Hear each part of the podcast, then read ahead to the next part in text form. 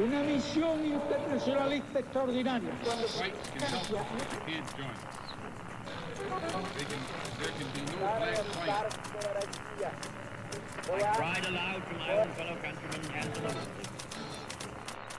Sua rádio da história.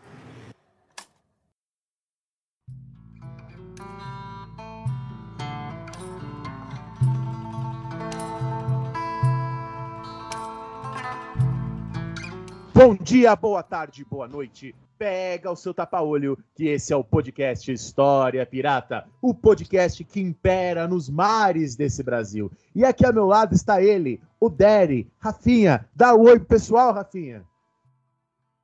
Hum, novamente o Rafinha faltou. E ele faltou novamente por um bom motivo. Ele faltou porque ele é um bom pai e ele tinha questões lá envolvendo a filha dele, ele precisava cuidar da bebê e por conta disso é, hoje eu estou mais uma vez sozinho, alone. Bom, mas não estou totalmente sozinho, porque ao meu lado está um amigo meu, né? A gente já fez vários trabalhos juntos, inclusive. O nome dele é Tiago Santos, mais conhecido como Biro.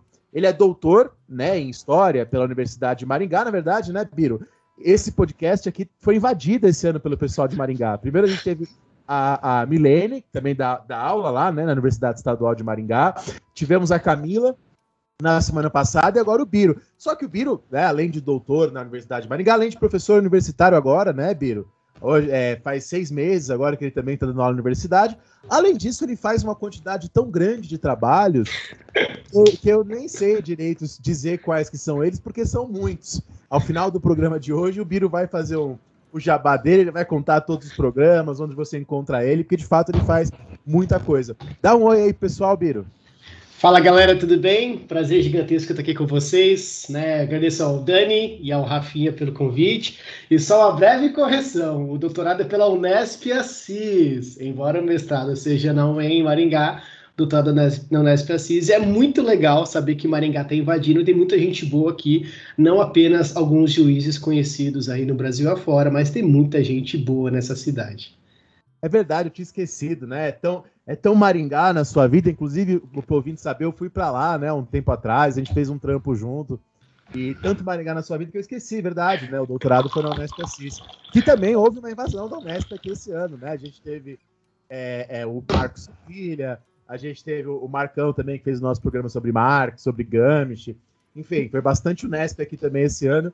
Você está colocando aqui as duas coisas. Mas, bom, é, hoje a gente vai falar de um tema que é um tema que eu admito, vou deixar bem claro aqui para o ouvinte, que eu entendo muito pouco. Né? É um tema que eu entendo muito pouco, que é o tema dos evangélicos e do pentecostalismo. Né? A gente vai falar sobre isso hoje, e de fato é um tema sobre o qual eu sei muitas poucas coisas. Mas antes da gente começar o programa, Biro, eu queria saber o que você está lendo nesse momento.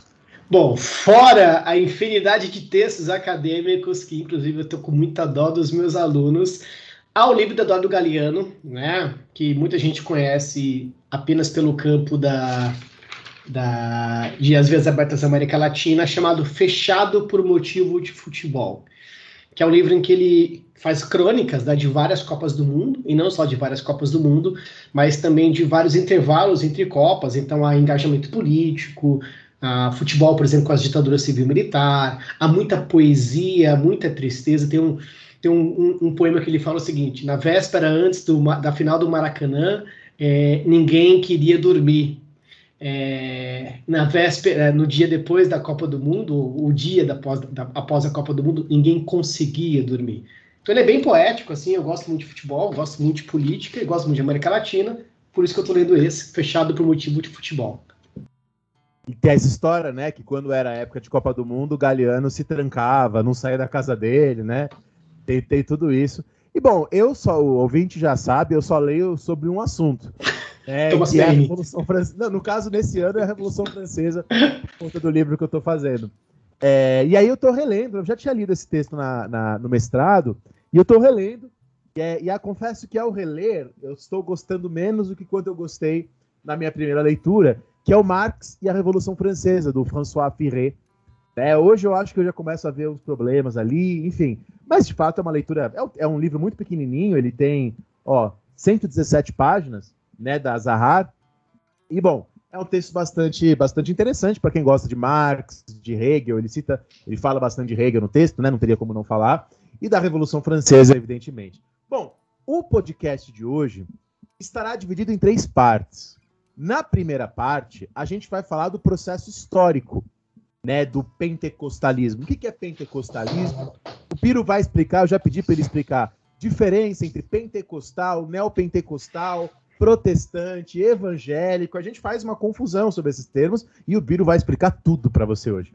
Na parte 2 do nosso programa, a gente vai falar sobre a chegada no Brasil. E aí, entre 1910 e 1980. E aí, numa terceira parte, a gente vai discutir aspectos atuais, né? Evangélicos, neopentecostais e tudo que envolve o mundo de hoje, né? No, no podcast passado, a gente conversou com a Camila, que também é amiga do Biro. Na verdade, primeiramente amiga do Biro, foi o Biro que apresentou a gente. É, e a Camila falou sobre a nova direita e o antifeminismo hoje. Então eu acho que o programa de hoje vai dialogar bastante né, com o programa passado. Mas antes de eu iniciar o programa, eu quero lembrar os nossos ouvintes que vocês podem, queridíssimos ouvintes, nos ajudar financeiramente. E nos ajudar financeiramente não é nos dar dinheiro, porque a gente nunca ganhou um centavo com essa história pirata. É simplesmente o dinheiro, na verdade a gente gasta dinheiro com a história pirata. Essa ajuda financeira é simplesmente para mantermos no ar para o custo de servidores, enfim, todos os custos que o nosso podcast tem, com editor, a gente paga, o Gabriel, um abraço, Gabriel, para fazer a edição aqui para gente, enfim. O, o, o, ouvinte pode nos ajudar de várias maneiras. A melhor das maneiras é nos ajudar via PicPay. Né? O ouvinte baixa o aplicativo do PicPay e o ouvinte faz uma assinatura. Tem vários programas de assinatura lá. E nós, eu já vou fazer um anúncio aqui hoje, no próximo programa eu explico melhor. Rafinha e eu, eu e Rafinha, vamos dar um pequeno curso de duas semanas online, que vai ser uma introdução à história. A gente vai discutir o que é história, as principais correntes da historiografia e os nossos assinantes terão esse curso gratuitamente. Os não assinantes terão que pagar um valor que em breve eu digo qual é. Bom, mas se você não quiser nos ajudar via Pix, falar, ah, é via, desculpa, via PicPay, né? Se não nos quiser ajudar via PicPay, falar, ah, PicPay, não, eu não gosto de usar cartão de crédito, eu não gosto desse aplicativo. Você pode também nos ajudar via Pix. Né? O nosso Pix é podcast.historiapirata, tudo junto, minúsculo, arroba gmail.com, que é também o nosso e-mail de contato. Você sabe, Biro, recentemente a gente ficou um mês sem mexer no e-mail de contato, a gente entrou, perdemos vários trabalhos, inclusive várias parcerias, mas uma das parcerias a gente conseguiu fazer, uma das parcerias que nos foram propostas, e é isso que eu quero falar agora antes de começar o podcast, que é a parceria com a editora Contexto. A editora Contexto lançou um, um, livro, né, chamado Novos Combates pela História. Bastante gente legal participa. Bruno Leal participa. Bruno Leal já esteve aqui no nosso programa. E a editora Contexto está dando um curso. Né? Participam desse curso, por exemplo, Marcos Napolitano, que foi meu professor na faculdade de História do Brasil Contemporâneo. Né? Participam vários professores, o Pedro Paulo Funari, que foi professor do Rafinha, de História Antiga, e os ouvintes do História Pirata, se quiserem fazer este curso, também é um curso sobre história da Editora Contexto, vai lá no site da Editora Contexto, procura o curso e vocês podem colocar o código História Pirata. Tudo junto, minúsculo. O código História Pirata dá para vocês um desconto nesse curso dessa nossa nova parceria aí. A gente já tem uma parceria já com a editora Contexto, mas uma parceria renovada agora também com esse código História Pirata. Bom, sem mais falatório, Vamos agora então ao nosso programa de hoje.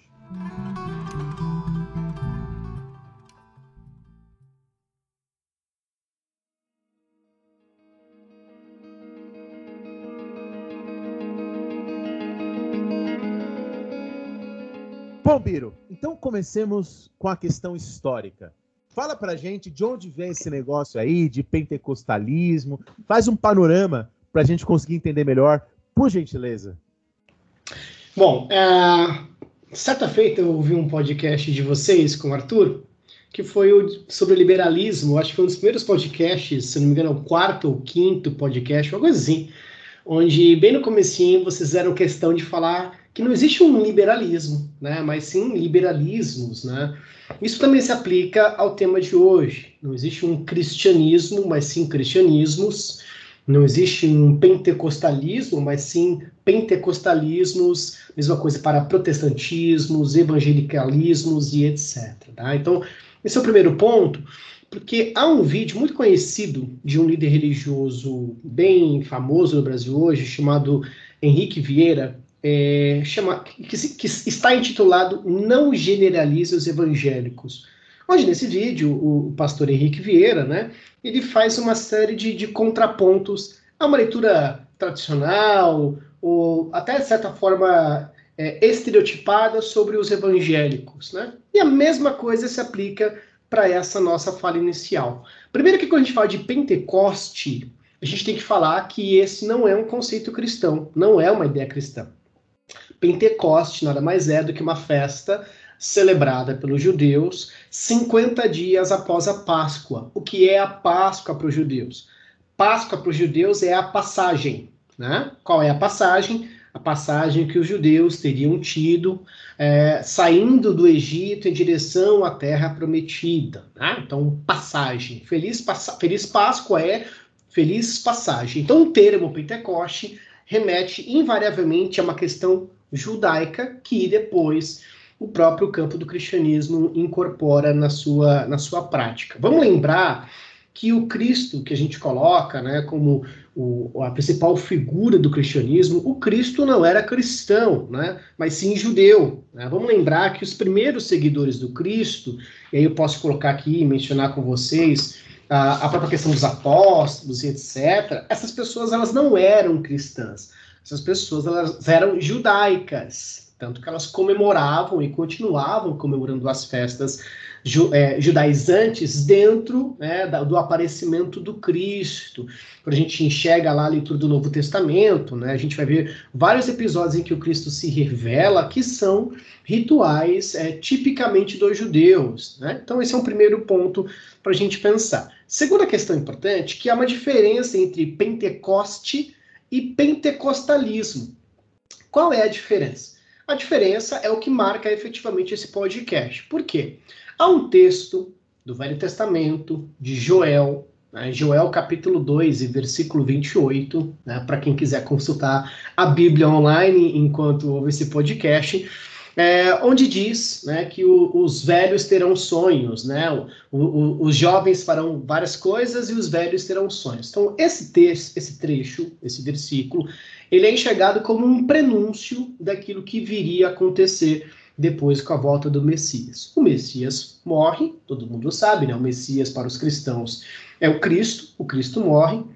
E aí no livro de Atos, capítulo 2, Atos dos Apóstolos, né, ah, teria acontecido um episódio onde o Espírito Santo teria descido sobre as pessoas no dia da festa de Pentecostes. Estavam todos os discípulos, ou todos os seguidores do Cristo, esperando com que o Cristo aparecesse, né, depois da, da, da, sua morte, esperando na sua ressurreição.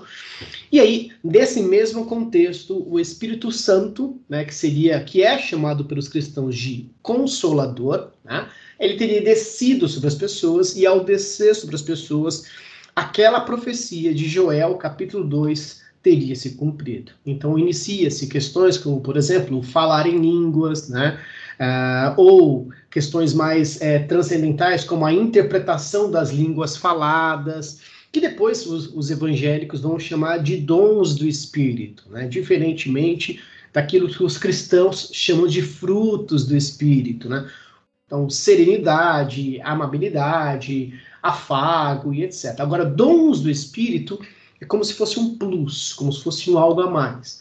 Então, uma marca, a partir desse momento, seria difundir a mensagem do Cristo e, além da difusão da mensagem do Cristo, ganhar esses dons. A palavra dom, gift do inglês, né, presente. Tá? Tanto que a gente utiliza esse termo quando a gente remete a Pentecostes no inglês.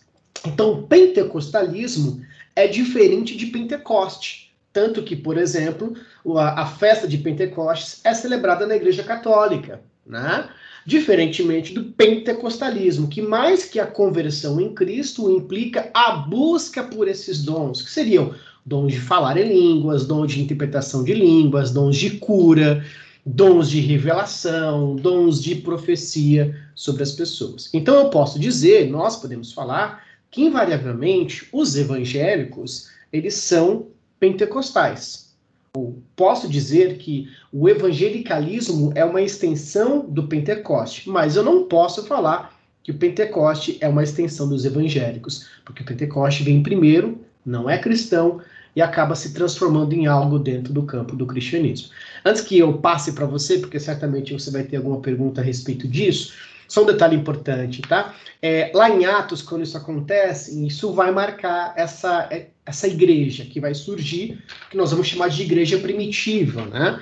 Há várias discussões entre protestantes, evangélicos e católicos sobre a ideia de Pedro, né, ser o primeiro papa e tudo mais. Não é um papo para esse podcast, esse é um papo talvez para algum outro colega ou outra colega que vem aqui. Mas uma questão que vai marcar muito o Novo Testamento além das, das discussões sobre o quem é efetivamente cristão ou não, é um, uma, um diálogo que vai ter em Romanos, depois em Coríntios, quando Paulo, apóstolo Paulo, que todo mundo conhece, ele vai colocar alguns critérios sobre essa questão do pentecostalismo. E essa fala de Paulo, é, colocando algumas formas, algumas regras, do tipo, olha, só pode falar em línguas caso tenha intérprete nesse lugar, vai meio que enfraquecer um movimento pentecostal entre os cristãos na gênese do cristianismo primitivo, ou melhor dizendo, nesse século I, aí como a gente coloca hoje. Então, lentamente, vai se estabelecer dentro do cristianismo um maior formalismo do cristianismo em uma menor adesão a esses movimentos ou essas falas pentecostais e ou né, é, de línguas estranhas. E isso vai se consolidando ao longo dos séculos, né? Tanto que uma lembrança que é sempre bom a gente fazer, o cristianismo ele nasce na periferia do Império Romano, né?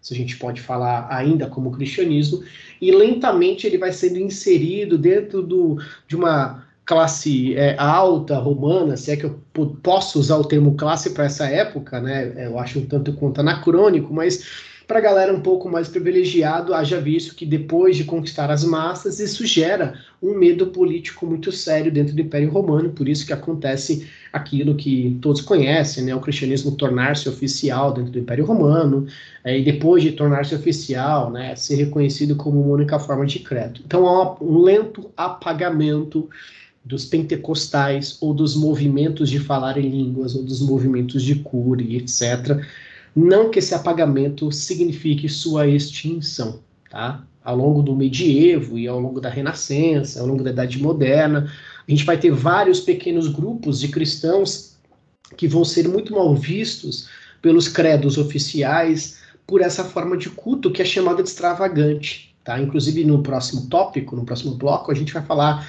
da relação, por exemplo, entre evangélicos e protestantes no Brasil. Tá? Então, efetivamente, é assim que a gente marca essa gênese. No século XX, o pentecostalismo ele vai ser é, difundido mediante uma palavra chamada reavivamento ou avivamento. A ideia de avivamento ou reavivamento, como alguns preferem, implica uma ação precedida de um arrependimento. Em outras palavras, uma ação precedida de uma confissão de culpa de uma confissão de pecado. Tanto que o conceito avivamento hoje é muito falado por lideranças políticas, por lideranças religiosas, perdão, quando, quando pensam a participação de evangélicos na política brasileira. Alguns vão dizer, por exemplo, que os evangélicos, é, ao ingressarem na política, vão colaborar para um grande avivamento do Brasil. E só dando um spoiler da última parte, é, os evangélicos brasileiros se colocam, em alguns grupos, é, obviamente, se colocam como o último possível grupo que pode é, é, é difundir a mensagem do Cristo para que esse Cristo volte e, a partir disso, o fim dos tempos, né, o juízo final se manifeste. Por isso que os evangélicos brasileiros hoje, eles têm um papel contrário a de 100 anos atrás. 100 anos atrás, a gente recebia evangélicos dos Estados Unidos e da Europa. Hoje a gente manda né, evangélicos para a África, para a Ásia e também para a Europa e Estados Unidos. Né? Haja visto as igrejas de latinos é, nesses dois continentes. Então, evangélicos hoje no Brasil, efetivamente, são oriundos dessa primeira gênese de avivamento que a gente vai ter no comecinho do século passado, por meio da ideia de um avivamento. Avivamento é, eu errei, Eu confesso os meus erros, eu espio a minha carne e agora eu quero ter uma vida sobrenatural. Tá? Então, esse conceito é o que ajuda a explicar um pouco essa gênese é, do pentecostalismo moderno, ou, né, para nós historiadores, contemporâneos. Mas então o pentecostalismo ele então atravessa a, a, a história medieval, a história moderna, pelo que eu entendi, meio de escanteio, né? E ele se fortalece aí nos últimos séculos. Então, duas perguntas. Primeiro, é, se você arrisca, eu sei que não tem uma resposta pronta para isso, tá? Mas você arrisca explicar o porquê desse avivamento do, Claro. do pentecostalismo. E, em segundo lugar, qual é a relação, então, do pentecostalismo com o protestantismo? Se é que há a relação, né?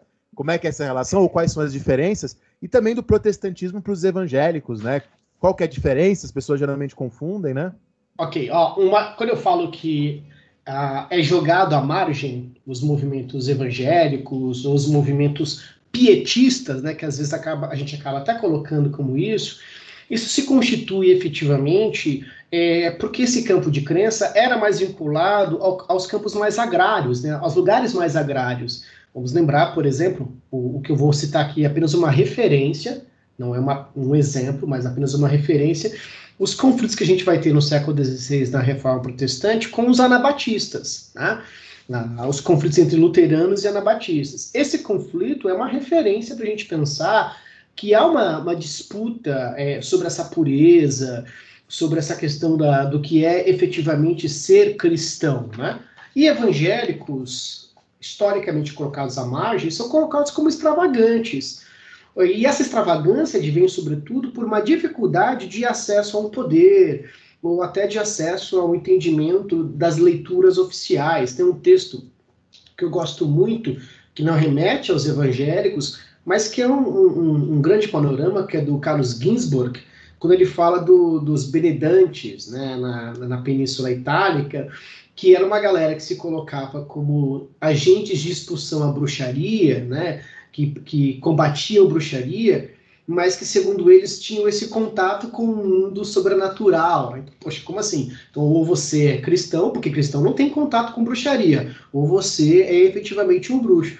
Então, historicamente, os, os evangélicos, ou o que a gente pode chamar né, como, como proto-evangélicos, eles são historicamente combatidos exatamente por não estarem em lugares centrais. Agora, o que marca efetivamente no século XX, no 1901, surge uma igreja no Arkansas, havia uma igreja no Kansas, na verdade, é, na cidade de Topeka, onde eles acreditavam que o falar em línguas era um sinal da presença de Cristo. Inclusive, essa ideia do falar em línguas como um sinal é, é, de ser cristão é algo que até hoje é carregado dentro dos ambientes evangélicos, pentecostais, neopentecostais, que depois a gente acaba até diluindo um pouquinho melhor isso. Quem é o principal nome? É um sujeito, um pastor chamado Charles Parham, né? E curiosamente acontece uma- um, um fenômeno, o, o tanto quanto é, é- é uma exceção à regra nessa cidade. A gente vai ter a presença de um seminarista negro chamado William Seymour, né? Ele vai para essa igreja, começa a participar. Por que, que é uma exceção à regra? Porque a gente está no contexto segregacionista nos Estados Unidos, né? As igrejas de branco e as igrejas de negro isso também se repete dentro do protestantismo, muito forte, inclusive mais do que a gente possa imaginar. E ele começa a ouvir isso e ele começa a acreditar piamente que o falar em línguas é o que marca a salvação. Ele vai para Los Angeles, né, ele vai para Califórnia, na verdade, e lá em Los Angeles, em ano de 1906, ele pertencia à igreja metodista africana, né, ah, em uma rua chamada Rua Azusa, teria acontecido um fenômeno onde eles diziam o seguinte: nós vamos orar, nós vamos buscar a Deus até que o Espírito Santo baixe sobre a gente. E acontece o avivamento da Rua Azusa. Esse fenômeno do avivamento da Rua Azusa de 1906, ele é entendido como a gênese dos movimentos pentecostais no século XX e no século XXI. E ele tem alguns elementos interessantes. A gente está falando de um homem negro, de um homem periférico, em uma cidade, sociedade segregacionista, que sofre, inclusive, é, é, algumas falas contrárias dentro dos movimentos protestantes históricos sobre isso, né? O, o, de imediato, por exemplo, as pessoas que participavam dos fenômenos da Rua Azusa, elas foram expulsas da igreja. O próprio William Seymour, ele sofre uma perseguição é, das lideranças brancas do sul dos Estados Unidos e, inclusive, isso vai gerar, 100 anos depois, uma reconciliação. Tem um episódio muito conhecido no começo do nosso século agora, em que pastores é, do sul dos Estados Unidos estão lavando os pés de pastores negros do sul dos Estados Unidos, como se fosse um pedido de perdão por tudo isso que teria acontecido. Então, a partir do fenômeno Seymour, a gente vai ter o surgimento do pentecostalismo contemporâneo, tá? Esse pentecostalismo é o grande responsável em difundir a fé pentecostal cristã, obviamente, para a América do Sul. O Brasil passa a ser visto como um dos lugares principais desse fenômeno, sobretudo por uma questão importante, que é o um marco aí da, do surgimento de uma república. Vamos lembrar que no século anterior, né, as, os incentivos à imigração, sobretudo imigração europeia e americana. A gente vai ter, por exemplo, estadunidenses no interior de São Paulo fundando igrejas batistas, batistas históricas tradicionais, que eu já explico, né, no campo protestante, é, no interior de São Paulo, a cidade americana e Bragança Paulista sendo marco disso. Então, pouco 30 anos depois, ou 40 anos depois, o Brasil passa a ser alvo, né, o, o, o lugar missionário a ser atingido pela, pela crença pentecostal que nascia ali no sul dos Estados Unidos por meio de um homem negro. Tá? Então, efetivamente, é isso que marca. Tá? Só para não ficar nas minhas palavras, é, alguns anos antes, na verdade, em 1904, os pentecostais acreditam que um grande marco também varria a Europa, que foi no país de Gales. Então, esse episódio é conhecido como o avivamento do país de Gales, né? onde, segundo eles, adolescentes teriam orado e teriam buscado né, essa, essa, esse plus da salvação, que não basta apenas a salvação, tem que ter o plus, os dons do Espírito, e esse do Espírito teria descido sobre o país de Gales, então eles acreditavam que era a hora propícia, né? Se olha, desceu, se em 1901 existe Topeca, em 1904 o país de Gales, em 1906 o William Serma, é o momento, novamente, Joel, capítulo 2 está se cumprindo, né?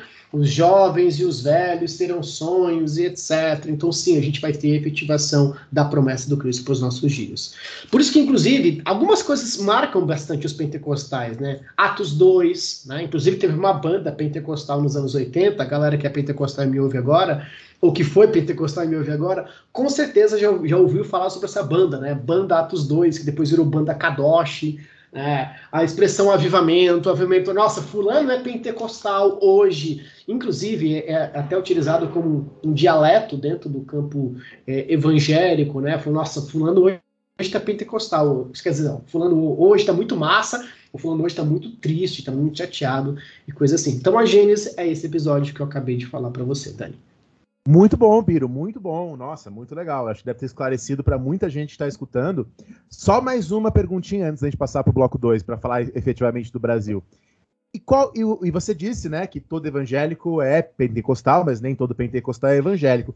O que, que significa ser evangélico? E qual a diferença entre ser evangélico e ser protestante? Ok, vamos lá. É, efetivamente, ser evangélico é aquela pergunta que a gente poderia ficar aqui fazendo vários podcasts atrás de podcasts, né? É, uma coisa que é curioso pensar sobre evangélicos é que não há no setor, no segmento evangélico, né, nos diversos segmentos evangélicos, melhor dizendo, é, um formalismo é, em ser evangélico. Para os evangélicos, por exemplo, um sujeito que está à beira da morte e em milionésimos de segundo ele diz que aceita Cristo como seu Senhor e Salvador, ele morreu evangélico. Não importa se ninguém é, ouviu ele falando, não importa, por exemplo, se é, há alguma escrita que comprove isso, mas o traço, e é um traço curioso, inclusive que eu fugindo um pouco da sua pergunta, que esse entendimento de que não importa o tempo, o que importa é a confissão, foi uma das principais falas que marcou ao longo dos anos 90 o entendimento dos evangélicos de que não importa o que a pessoa fez no passado, o que importa é ela ser uma nova criatura, que é um conceito, né? E, e, e esse debate hoje, inclusive, é bastante apropriado por, por campos ditos progressistas, né? Porque alguns campos ditos progressistas tendem a ter, alguns, né, obviamente, tendem a ter uma maior parcimônia, é, uma maior é, é, uma maior empatia, né? Quando algum grupo, quando algum sujeito, ele vai lá e ele faz alguma coisa errada, daí, poxa, vamos, esse sujeito se arrependeu e etc. Que é uma narrativa que hoje, curiosamente, alguns ramos, ó, alguns, sempre falo do alguns, muito cuidado com isso, alguns ramos dos evangélicos acabaram se perdendo, né? A própria ideia do bandido bom, bandido morto, que ficou muito conhecida na fala de alguns políticos, é, nos anos 90 ela era impensável por exemplo, dentro do segmento evangélico. Porque para os evangélicos, sobretudo dos anos 90, por que, eu falo anos 90? Lá no terceiro bloco eu explico melhor. Para os evangélicos, bandido bom é bandido convertido. Né? É, porque se você mata, não dá para você converter depois de matar, né? Exato. Ó, tem uma série que é, a, que é a Irmandade, que passa na Netflix, tem uma fala maravilhosa, né? Que, que há um dado momento em que o traficante fala assim: pastor bom é pastor com história. E esse pastor com história foi um traficante né, antes de ser pastor. Porque dentro do ramo evangélico, o formalismo da conversão e o formalismo da titulação é muito mais flexível que em outros campos. Né?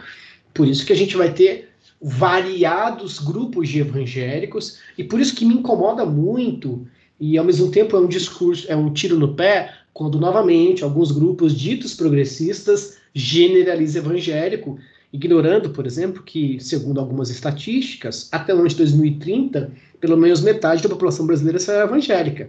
Então é com essa galera que os setores ditos progressistas necessitam dialogar.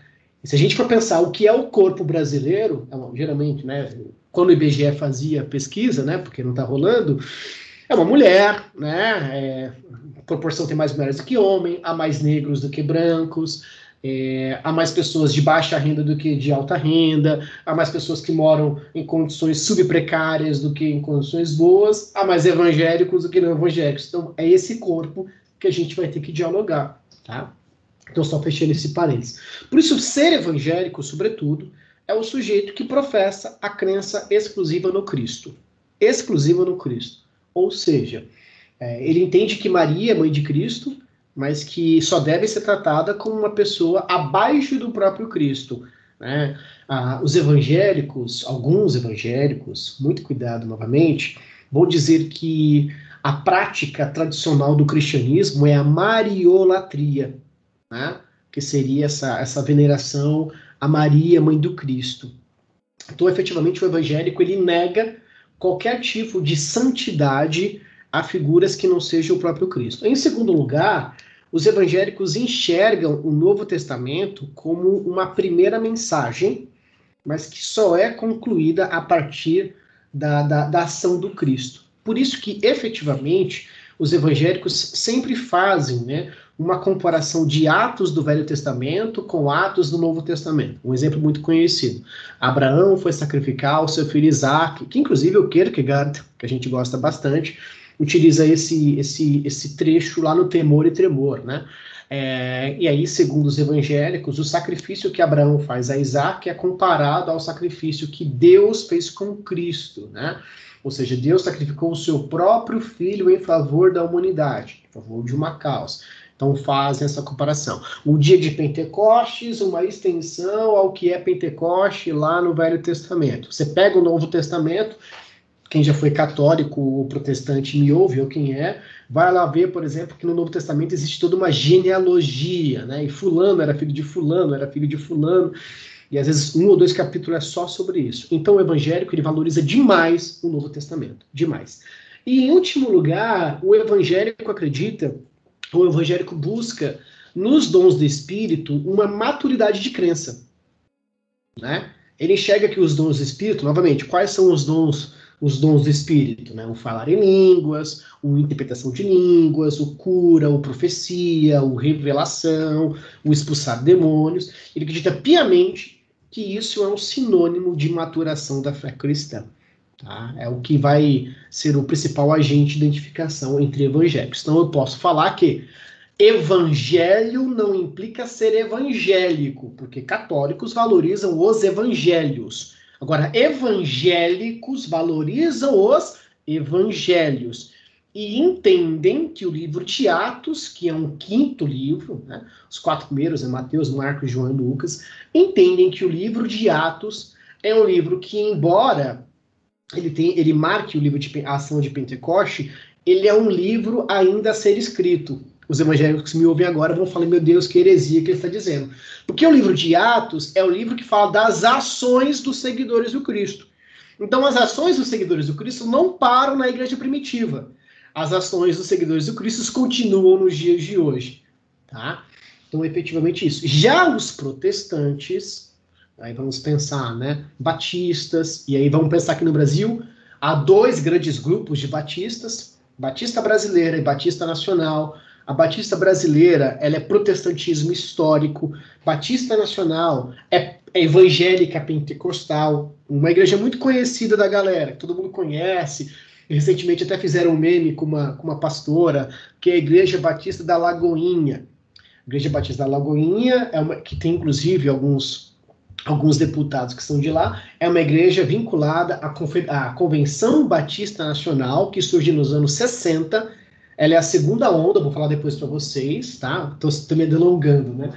E essa, e essa igreja, ela é evangélica pentecostal, diferentemente das batistas brasileiras que não enxergam na manifestação do pentecostalismo uma necessidade, né? Não colocam como um critério máximo. Então, protestante necessariamente não tem vinculação com as questões dos dons de línguas. Até acredita que existe, mas é mais formal na sua prática. Além dos batistas, estariam, por exemplo, os presbiterianos, que também no Brasil se divide em três grandes grupos, né? É, presbiteriano brasileiro, presbiteriano independente e presbiteriano renovado. Opa, renovado. Renovado implica, puxa, me renovei, fé renovada, sou quente, sou avivado, sou pentecostal. São as terminologias possíveis, tá? Então, os protestantes históricos, eles não enxergam nessa questão dos dons uma questão tão importante, eles são mais dos frutos, né? Que é a questão do comportamento. Por isso, Dani e colegas, que ao longo né, do século XX foi muito comum uma não aceitação entre segmentos protestantes por segmentos evangélicos e de segmentos evangélicos por segmentos protestantes. Só um detalhe, tá? É, o uso de calça pelas mulheres, que foi muito comum e é muito comum nos protestantes históricos e que só agora os pentecostais estão abraçando. Ao longo do século XX, os evangélicos, é, não, alguns evangélicos, não enxergavam o uso de calça algo como uma conduta correta para as mulheres, porque eles interpretam algumas passagens do Novo Testamento onde Paulo fala sobre o homem e sobre a mulher, como devem se comportar. Então, quando alguém, quando alguém fala, olha, eu sou evangélico, qual ramo evangélico essa pessoa pertence? Eu sou protestante, qual ramo protestante essa pessoa pertence? Efetivamente assim. E só um detalhe, eu acabo mesmo agora. Protestantes históricos evocam, em sua, em sua grande maioria, as questões históricas do protestantismo, comemora a data da Reforma Protestante, né? É, faz menção, por exemplo, a, até figuras do campo do catolicismo, como Agostinho, como Tomás de Aquino. Evangélicos não têm esse hábito. Evangélicos, em geral, em geral, mais uma vez, não têm o hábito de fazer menção aos grandes episódios históricos do cristianismo protestante, então enxergam, por exemplo, que Lutero foi importante, mas que talvez William Seymour foi muito mais importante que eles. Ou que talvez dois suecos, né, que são os primeiros evangélicos a chegarem no Brasil, que é o Gunnar Wingren e o Daniel Berg, que eram dois suecos que se converteram e lá em Chicago tiveram uma experiência pentecostal do falar em línguas e entendiam que Belém do Pará era um importante lugar missionário. E aí, em 1910, surge em Belém do Pará a Igreja Assembleia de Deus. A Igreja Assembleia de Deus, que é a maior das denominações evangélicas brasileiras, ela surge a partir né, desse entendimento de um foco missionário. Tá? É, inclusive, a Assembleia de Deus hoje ela se divide em uma infinidade, não lembra contar, uma infinidade de segmentações, né? E certamente aqui todo mundo tem algum parente que pertence à Assembleia de Deus ou que pertenceu à Assembleia de Deus. É claro que assim, eu tenho lido, é, eu vou trazer para o meu lado aqui, né, alguns nomes da, da direita católica, historicamente falando, como né, se a gente pensar o Bonal, por exemplo, é, e para esses nomes da direita católica do século XVIII e XIX, posso também acrescentar o Joseph de Maistre, para eles é tudo culpa da reforma protestante, né? Ela que abre o caminho para tudo isso acontecer, para tudo isso lidar. Tanto que essa direita católica no século XVIII, final do XVIII e XIX, dizia que a Revolução Francesa era uma neta da reforma protestante, né? Que ela abre caminho para as dissidências, para a fragmentação, enfim, mas isso é um assunto para um outro podcast, né? E até quando a gente dá aula de reforma protestante no, nos nossos cursos, né? A gente faz didaticamente, isso é uma coisa da historiografia, a separação entre uma reforma magisterial, aí a gente se refere a Lutero, Calvino, enfim, e uma reforma radical, e aí a gente engloba os anabatistas e, e outros grupos também. É, para de nome anabatistas, Agora o ouvinte está ouvindo aí um barulhinho de café, gostoso? É, nome... Desculpa! Não, tudo bem, achei legal, achei, achei. Dá uma humanidade aqui no podcast. Esse nome Anabatista vem dos adversários, né, na verdade, para englobar grupos que, na verdade, eram muito diferentes. E até, Biro, eu não sei se você falou e eu perdi, e essa é a última coisa desse bloco, que ficou maior do que a gente esperava, esse primeiro bloco, né? Mas, historicamente, então, quando surgem os evangélicos? Okay. momento que aparece? de maneira distinta dos protestantes, né? Historicamente, é, no sentido pentecostal, né, nessa relação evangélico-pentecostal, começo do século XX. Com tá? o Seymour, né, que você já explicou. Exatamente. O que marca efetivamente, Daniel, pessoal, não é, não é a busca. Não é a busca pela descida do Espírito Santo. Não é a busca para que se repita Atos 2. Não é isso. O que marca é a Gênese. Então, o que marca evangélicos e pentecostes, ou evangélicos pentecostais do pentecostalismo é 1906 com William Seymour, marca efetivamente, mas lembrando que acontece no País de Gales, 1904, e a Igreja do Kansas em 1901. Então não é a busca que caracteriza, é a ação. Tá? Então, 1906 com Seymour. Mas e os evangélicos não pentecostais? É aí que está o detalhe. A gente não pode é, é, colocar evangélicos como algo não pentecostal, porque a gente vai ter, sobretudo, dois grandes grupos: protestantes, porque é o que a gente. Quem são as pessoas cristãs não católicas, por exemplo, no Ocidente é, até 1901, por exemplo? São os protestantes, né? É, os grupos marginalizados, os grupos mais esquecidos, eles nem, nem são considerados. Inclusive, é uma coisa que eu vou conversar daqui a pouco no próximo tópico. Agora, evangélicos e pentecostes é uma coisa entrelaçada. Né? Evangélicos e pentecostalismo se entrelaçam de uma vez por toda a partir desse contexto aí, rompendo com os históricos e também não sendo católicos. Então, ótimo. Então, eu acho que agora é, ficou claro para os ouvintes. Espero que, né? Eu fiz um monte de perguntas bem para deixar claro para os ouvintes para todo mundo, que é um tema complicado, né? Um tema difícil, cheio de, de fissuras e, e subgrupos. Então, a gente termina assim o nosso primeiro bloco e agora a gente passa para o segundo bloco, no qual nós falaremos da chegada dos evangélicos pentecostais para o Brasil.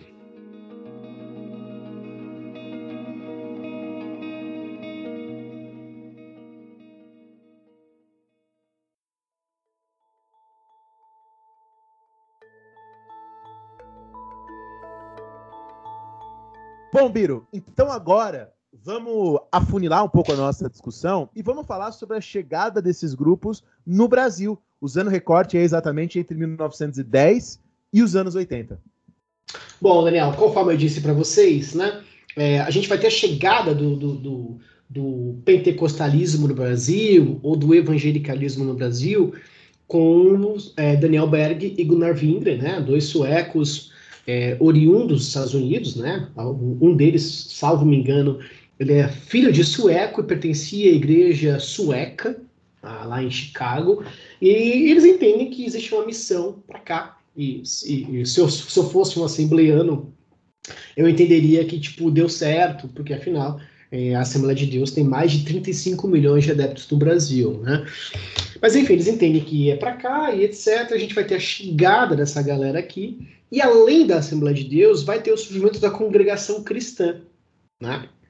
que, conforme eu disse para vocês, Se você não tem um parente na Assembleia de Deus, você tem algum conhecido, a mesma coisa se aplica à congregação cristã do Brasil. Inclusive, tem divisões né, entre congregação cristã do Brasil e congregação cristã no Brasil. É quase aquela divisão entre Partido Comunista Brasileiro e Partido Comunista do Brasil. Né? É, e aí, onde vai se instaurar? Em Belém do Pará, porque acredita-se né, que há uma, uma, uma, uma espécie de uma revelação divina. E aí vem um detalhe, né, Daniel? Qual é o detalhe? Não basta apenas eu ser evangélico pentecostal. A principal característica dos evangélicos pentecostais é o arrependimento, é a salvação de almas, é, sobretudo né, a questão das curas, nessa sua origem. Quando a galera fala de teologia da prosperidade, ela não se encaixa aqui, ela não entra aqui. Né? É até incoerente e é até um desrespeito com essa primeira onda de evangélicos no Brasil no começo de 1910. E onde que vai se instalar? Sobretudo nas periferias, né? É, sobretudo nas regiões é, não tão privilegiadas, porque as regiões privilegiadas do Pará e depois do Rio de Janeiro, né, que acaba descendo mais ao Brasil, vai ser ocupado ou por setores do catolicismo ou por setores do protestantismo histórico. Né? Tem um importante sociólogo que, inclusive, eu coloquei como, como influência aqui para vocês, sociólogo barra, barra cientista da religião chamado Paul Freston, que é simplesmente o maior estudioso de pentecostais no mundo e, e, trabalhou no Brasil, inclusive, por muito tempo. Hoje ele está no Canadá. O filho dele, que é o Rafael Freston, também é um sensacional, onde ele, ele discorda de uma interpretação histórica de que os pentecostes ou os pentecostais só ganharam corpo no Brasil pelo fator econômico, né, pela ideia da miserabilidade. Na leitura do, do, do Freston, é, o movimento pentecostal no Brasil cresce por outras razões, e uma das razões, sobretudo, é o interesse das pessoas por aquilo que é novo, né? por aquilo que é uma novidade. Fazendo um, um paralelo aqui, Daniel, vamos lembrar que em 1910 a gente nem tem USP ainda, né? Se a gente não tem USP ainda, a gente está naquela primeira fase dos intérpretes do Brasil, que alguns colegas chamam de sociologia pré-científica. Conceito esse que outros colegas discordam. E vamos lembrar que né, nessas intérpretes do Brasil havia o Nina Rodrigues. O Nina Rodrigues ele condenava as religiões de matriz africana. Né? Ele criticava, entendia isso como, inclusive, uma raiz de um atraso. Então, coincidentemente, quando a gente vai ter a chegada dos evangélicos no Brasil, eles acabam tendo a sua, o, o, seu espaço, né? não, não como uma questão de desejo unicamente, né? mas também como condição. As condições eram ó, os lugares periféricos. A gente vai ter a rivalidade com as religiões de matriz afro. Então isso vai colaborar lentamente né, para essa demonização que se constitui dentro dos campos cristãos no Brasil ao longo do século XX, sobretudo nos campos cristãos protestante evangélico.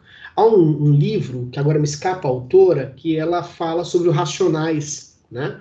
Um livro maravilhoso, inclusive, onde ela faz uma pergunta: por que, que os racionais é, utilizam sempre, é, é, sobretudo em Diário de um Detento, utilizam sempre da, da literatura evangélica e não do candomblé e da umbanda para falar da vivência desse corpo periférico, sabendo que candomblé e umbanda era muito mais vinculado às periferias. E ela vai destacar, né? por, porque a gente vai ter ao longo do século XX uma preponderância dos evangélicos em combater as religiões africanas, além de se enxergarem como mais cristãos que os protestantes históricos, além de não verem os católicos como cristãos de fato.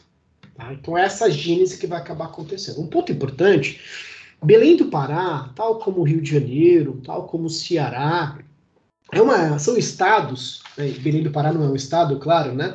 São, mas são regiões onde há muito apego às questões militares, né? Os, os, concursos militares. Eu, por exemplo, moro no Paraná, mas eu sou original de Santos, né? Praia Grande. Então, lá na minha região, até tinha uma certa simpatia por concursos militares. Aqui no Paraná, praticamente não existe isso. Você deu aula em São José, né? Lá em São José tem, puxa, um. um eu morei em Santos também na infância, lembra? Estudei no colégio Verde que eu te quero verde. Olha o merchan aqui, ó. Você deu aula em São José também sabe que são regiões que têm bastante apego e apelo às questões militares.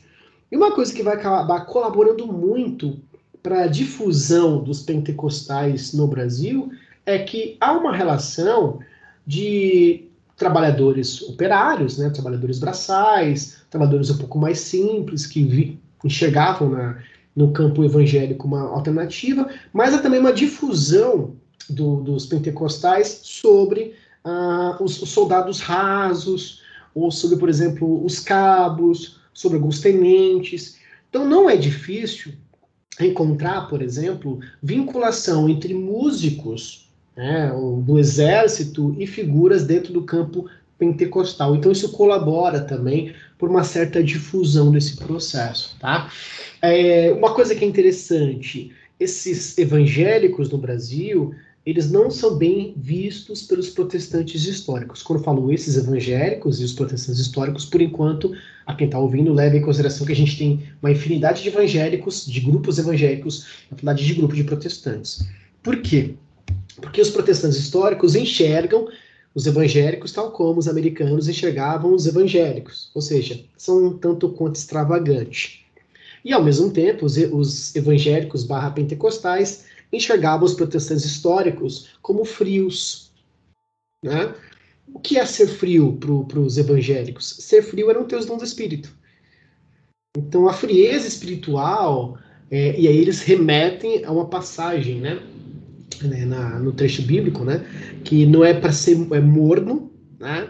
E nem frio, tem que ser quente, ou seja, tem que ser cheio do Espírito Santo. Então há, obviamente, o entendimento das questões dos demônios, há, obviamente, o entendimento né, de que os costumes do, de um evangélico tem que ser um costume baseado em cuidar da carne.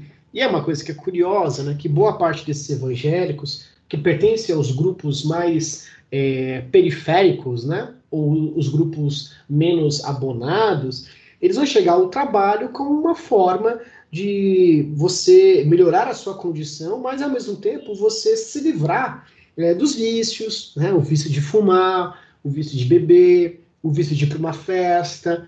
Então, curiosamente, é um paradoxo que a gente vai ter em relação a tudo isso. Curiosamente, a praxis desse evangélico pentecostal, do surgimento desse evangélico pentecostal no Brasil, em muito se assemelha aos protestantes históricos pré-reforma, né? A, a partir daquele entendimento do Weber, de uma valorização do trabalho e depois o culto. Culto, trabalho, culto, trabalho, culto, trabalho. Então, os evangélicos acabam levando isso para um campo mais profundo e mais denso. Tá? E aí, lentamente, isso vai se difundindo. A gente vai ter pouca participação política de evangélicos no Brasil é, até 1950. O Freston ele vai dizer, por exemplo, que quando a gente vai ter uma maior representatividade de evangélicos na política, nos anos 50, 60 e 80 depois, coincidentemente isso colabora para um aumento de evangélicos dentro do coro de fiéis brasileiros. Tá? Essa é a primeira onda. Então, a primeira onda ela se daria mais ou menos entre 1910 e 1950, não tem apego econômico com uma teologia da prosperidade, se constitui a partir de um campo é, de influência totalmente americana, do William Seymour, é, se institui sobretudo sobre os corpos mais pobres, rivaliza com as religiões de matriz africana, tá? e ao mesmo tempo não enxerga os históricos como efetivamente cristãos, além da própria rivalidade com os católicos. As coisas começam a mudar a partir de uma segunda onda, ou de um segundo momento. Essa segunda onda, ou esse segundo momento, se constitui na década de 50, tá? E curiosamente acontece dentro de uma galera que os evangélicos pentecostais tinham rivalidade, que era quem? Os protestantes históricos de matriz batista.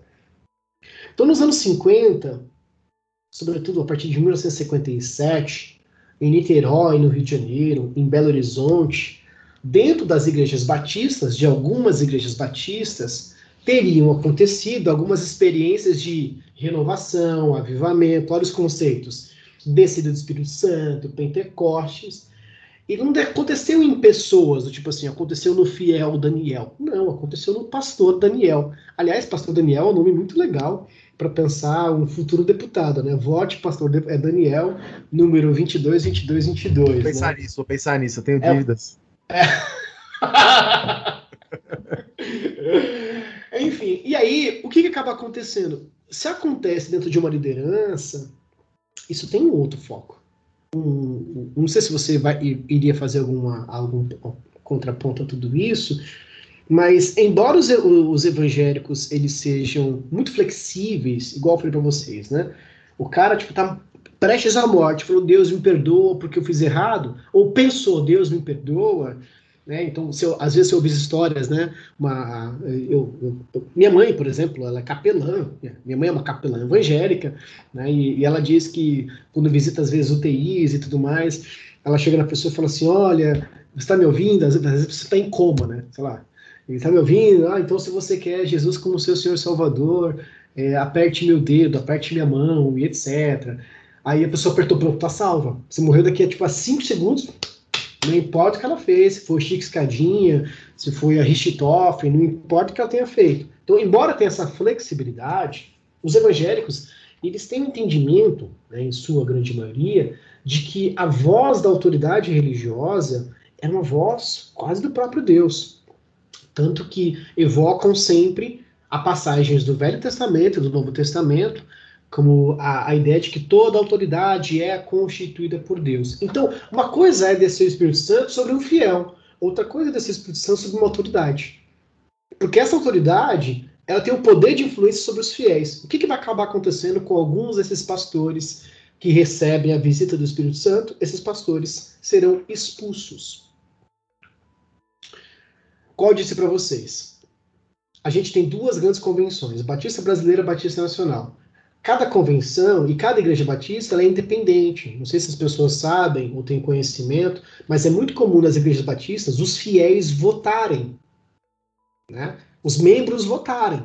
E, e a votação é aberta. Ela acontece geralmente, depende muito, né? um domingo ao mês, um domingo a cada três meses. Você vai aprovar as contas da igreja ou não. E aí o fiel levanta e fala assim: olha, é, por que, que aconteceu isso? É muito comum isso acontecer. Então, as igrejas batistas elas são quase como polis, quase como cidade-estado, que são unificadas por uma convenção, diferentemente, por exemplo, de uma Assembleia de Deus.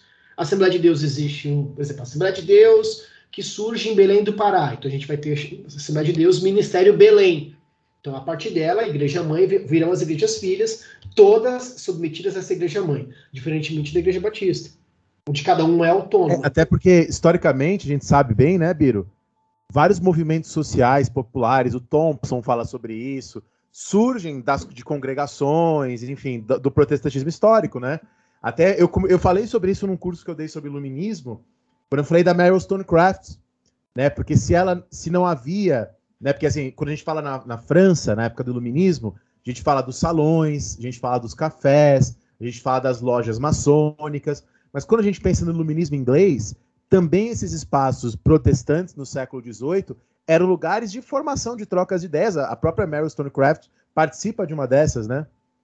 Não, e, e uma coisa que é curioso pensar isso, que esse lugar de difusão de ideias que vai se constituir dentro dos ramos protestantes e também do, dentro depois dos ramos evangélicos, eu já volto nesse assunto, ele vai colaborar também para adesão de políticas, é, de políticas e políticos favoráveis a uma questão. Vai impedir, por exemplo, vai querer, ei, vamos querer que algum, algum político no período eleitoral suba aqui no púlpito? Vamos votar. E, curiosamente, Daniel, é dentro desse, desses lugares, inclusive, que vão surgir as dissensões. Porque é aquilo, né? Vamos pensar na ideia de democracia. 50 pessoas sim, 40 pessoas não. Pô, você tem uma congregação dividida. Então, curiosamente, é questão de tempo. E é possível com que essas 40 pessoas insatisfeitas fundam outra congregação. Por isso que eu digo que é um grande paradoxo, de um lado, a flexibilidade menos formal, mas por outro lado, um profundo respeito a essa autoridade.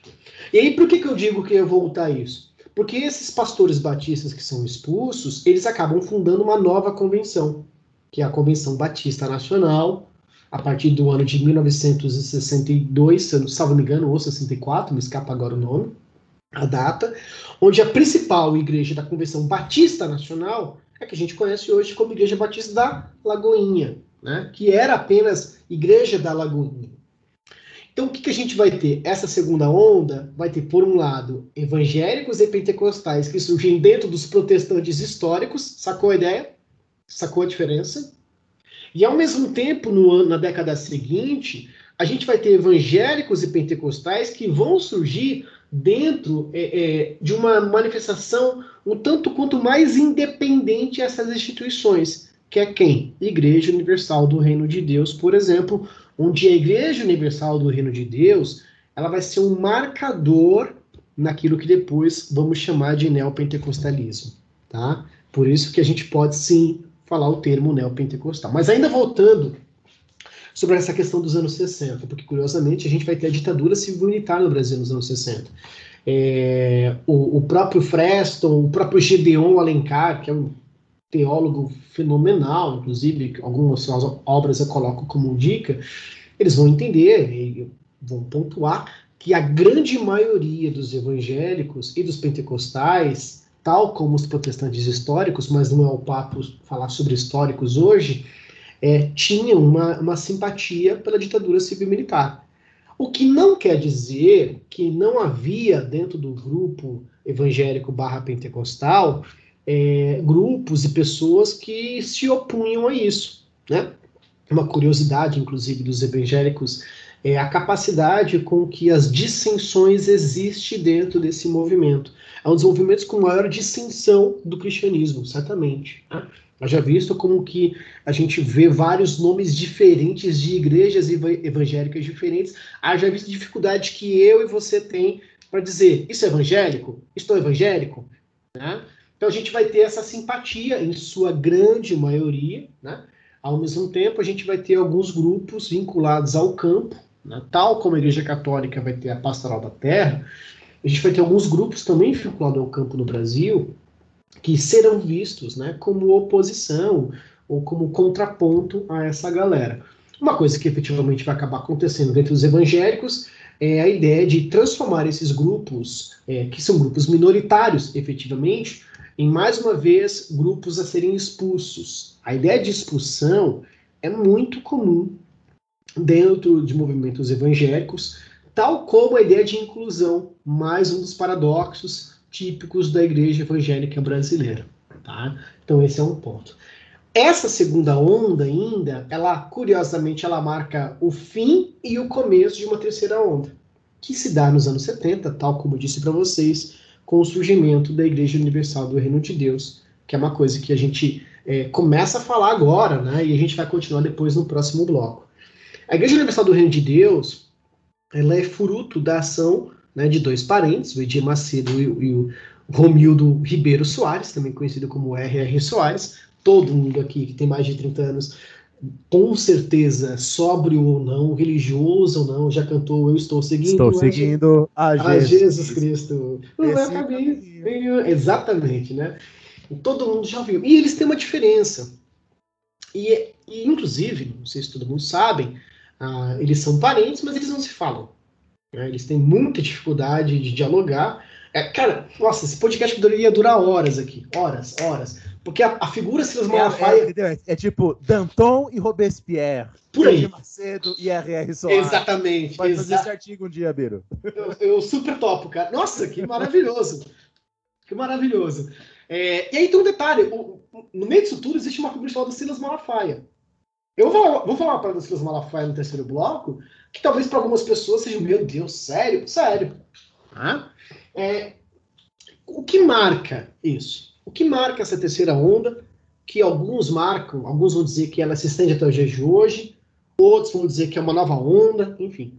O que marca? O que marca é o seguinte: nos anos 70, a gente vai ter o surgimento nos Estados Unidos da teologia da prosperidade. O principal nome, o cara chamado Thomas Osborne. Né? O que é a teologia da prosperidade? É o um entendimento de que a prosperidade financeira é algo que Deus tem para os seus filhos. Mas, pessoal, essa ideia de vincular crença com prosperidade não é nova no cristianismo.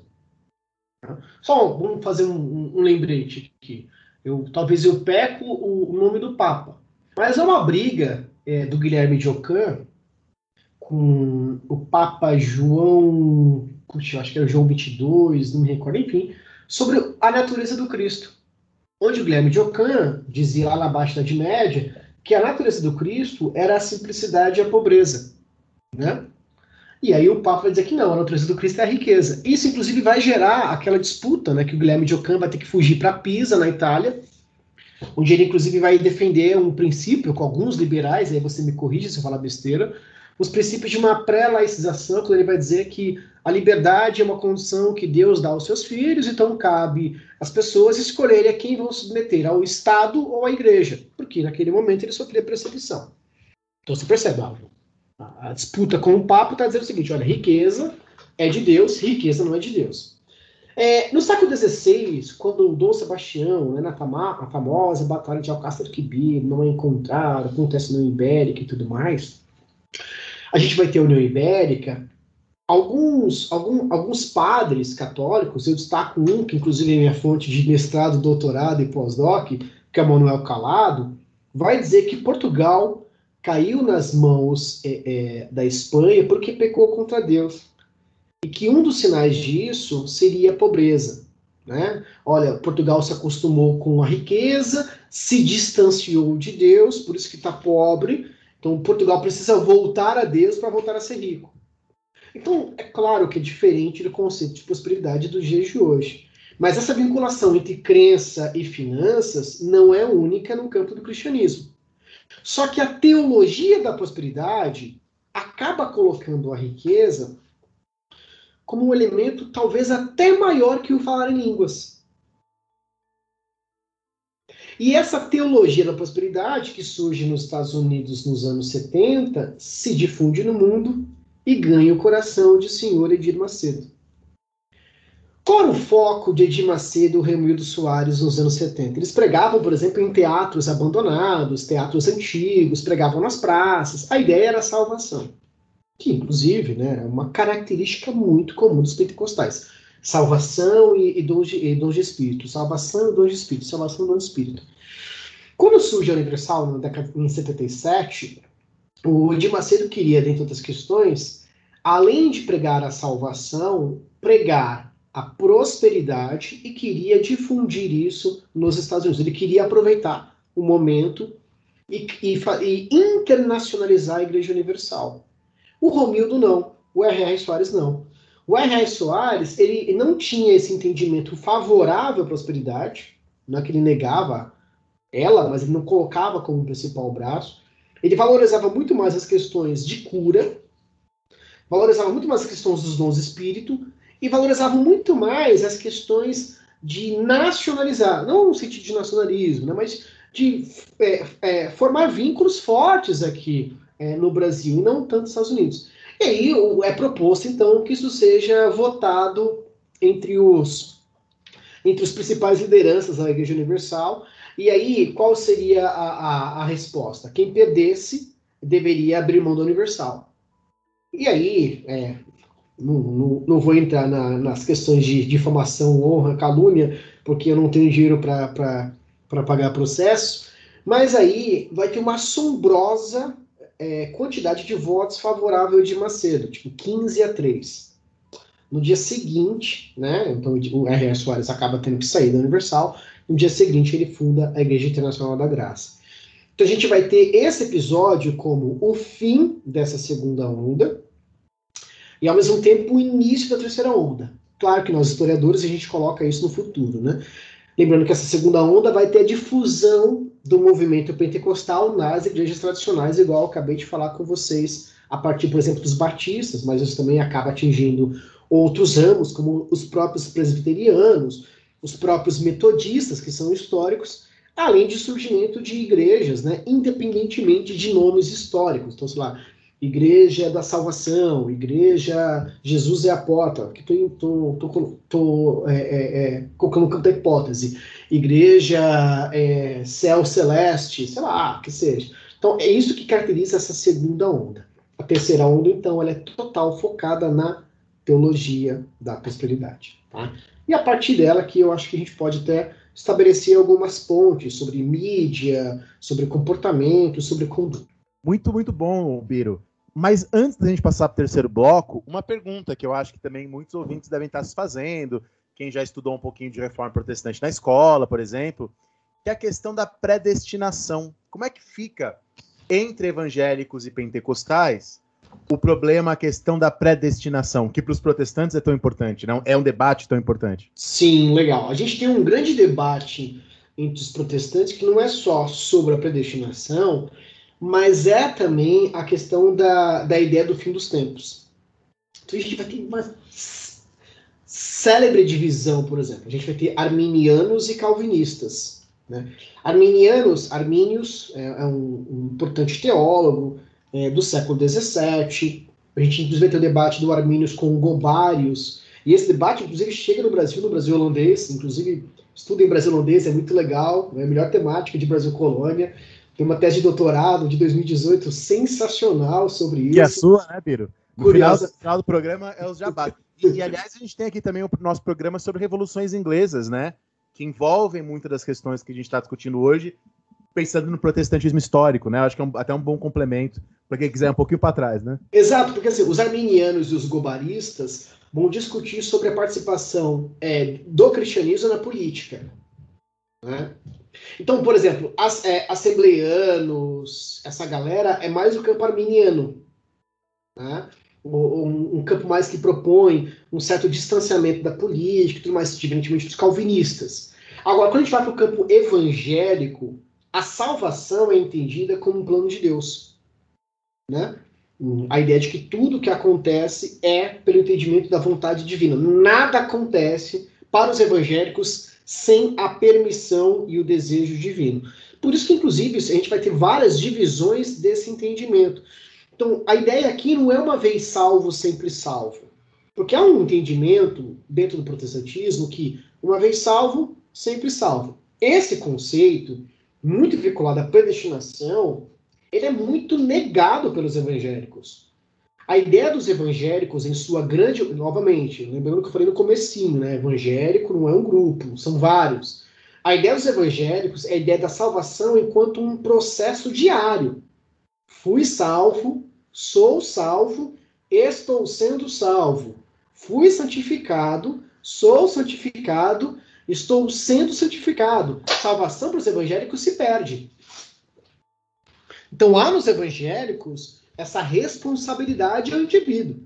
Há sim um entendimento de que nada acontece sem a vontade de Deus, mas o, e aí, o entendimento sobre livre-arbítrio para os evangélicos, inclusive, é diferente da proposta agostiniana. Né? O entendimento do livre-arbítrio para os evangélicos é um entendimento muito mais focado, por exemplo, numa ideia, em um entendimento de que os indivíduos escolhem isso, uma condição do presente, uma, um, não é uma condição do mau uso da liberdade que Deus nos deu, tal como dizia Agostinho. Para os evangélicos, o homem ele se afasta de Deus porque quer. Então, vai na contramão desse entendimento de que uma vez salvo, sempre salvo. Por isso que, mais uma vez, eu falo, né? Quando os evangélicos dizem que basta você se arrepender, é porque para eles há um plano de Deus. Por isso que é muito comum nos evangélicos alguma, alguns atos, inclusive agora na terceira onda, para a quarta onda, que é o próximo bloco, sobre as palavras. As palavras dizem muito. A gente chama isso, entre os evangélicos, de atos proféticos. Então, profetiza salvação sobre a sua cidade, profetiza cura sobre, sobre as pessoas. E aí, vamos se lembrar né, da, da, da, da bizarrice, que é aquela fala de um parlamentar de uma cura gay. Porque ele vem a partir desse entendimento dos atos proféticos, tá? Então há um, não há um entendimento histórico e alinhado de predestinação como protestantes calvinistas têm. Muito pelo contrário, né? A pegada mais arminiana, de que é o sujeito, é o. Tudo depende de Deus, tudo acontece por Deus. Mas Deus não. Aí eles vão dizer, né? Deus não é nenhum ditador, Deus não é nenhum tirano, cabe a você querer isso ou não. Então esse é um ponto aqui que é necessário falar. Sua pergunta é muito boa. E antes que eu, que eu, que eu, que eu, que eu te passe a bola, a própria ideia de, de juízo final se diverge entre os evangélicos. Tem teorias que a gente chama de pré-milenaristas, milenaristas e pós-milenaristas, né? Ou, ou, ou pré-triunfalista, triunfalista, pós-triunfalista. Que, que são essas teorias? Olha, os assembleianos, por exemplo, a sua maioria, Jesus vai vir e vai de repente levar todo mundo com ele, e isso vai ser invisível, as pessoas não virão. Quem aqui está me ouvindo certamente cresceu dentro dos segmentos evangélicos, é, é, foi muito comum nos anos 90 e nos anos 2000 é, toca-fitas de testemunhos de pessoas que teriam ido ao inferno e teria tido uma, uma, uma revelação sobre como que seria o juízo final. Imagina um piloto evangélico e de repente Jesus vem e ele é arrebatado, né? Arrebatado para os evangélicos é ir para Cristo. E esse piloto é arrebatado, e um parlamentar de repente some do parlamento, e sei lá, um, um, um marinheiro some do navio, porque, porque foi arrebatado invisível. Depois, Jesus viria com essas pessoas arrebatadas para julgar as pessoas não cristãs. A ideia do juízo final. Depois disso, os mil anos com Cristo na Terra. Depois disso, voltar para Deus para isso. Então, há várias fases, né? Sobre como seria esse apocalipse, sobre como que seria esse juízo final. Alguns vão dizer que depois que os cristãos... Essa teoria é uma teoria muito forte, inclusive, que, infelizmente, poucas pessoas conhecem. Que diz o seguinte, olha, Jesus vai vir, vai buscar o seu povo, e por sete anos o mundo teria fases distintas. Não sei se você já ouviu essa teoria, Daniel. Por três anos e meio, o mundo teria só coisa boa. Só coisa boa. Jesus veio, buscou as pessoas cristãs, subiu para o céu. Por três anos e meio, todo mundo vendo muito bem. Tipo, se não haveria fome, guerra e tudo mais. Depois, por três anos e meio, só coisa ruim acontecendo, só fome, carestia, guerra. Aí, ao término desses, desses três anos e meio, Jesus voltaria para julgar junto com aqueles que subiram com ele. Então, há, há, várias teorias sobre como que seria esse juízo final, essa condenação, o fim dos tempos, o que não é, o que não é. Inclusive, a gente vai ter várias brigas entre os evangélicos sobre as questões da natureza, sobre os desastres naturais. Alguns vão dizer, não, a gente está na pré-tribulação, porque o desastre natural é, é parte da pré-tribulação. Outros dizer, não, nós já estamos vivendo a tribulação, porque o desastre natural é, é algo que vem depois disso, e assim vai sucessivamente. Isso, inclusive, vai dialogar com várias políticas é, e práticas políticas, perdão, dentro desses evangélicos. Que é o tema da nossa terceira parte, né? Então a gente pode encerrar por aqui esse maravilhoso segundo bloco. Né? Eu estou aqui até mais quietinho hoje, porque hoje estou mais aprendendo mesmo. E, e, agora a gente pode passar para o nosso último bloco para falar um pouco mais sobre aspectos atuais, sobre o Brasil atual.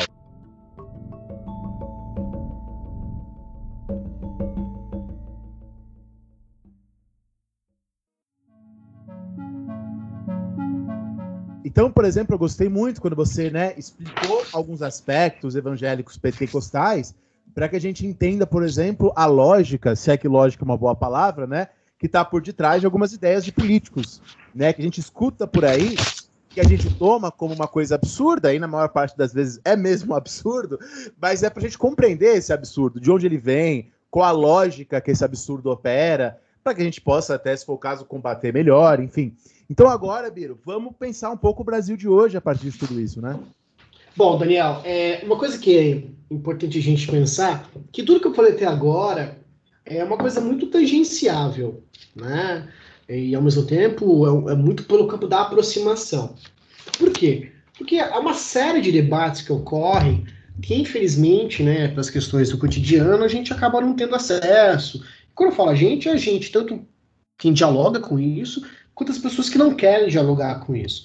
Então é importante ter essa fala aqui para a gente começar, porque certamente algumas pessoas vão acabar reagindo, assim, nossa, que legal isso, nossa, eu discordo disso, o que é muito bacana, inclusive, o que é muito interessante.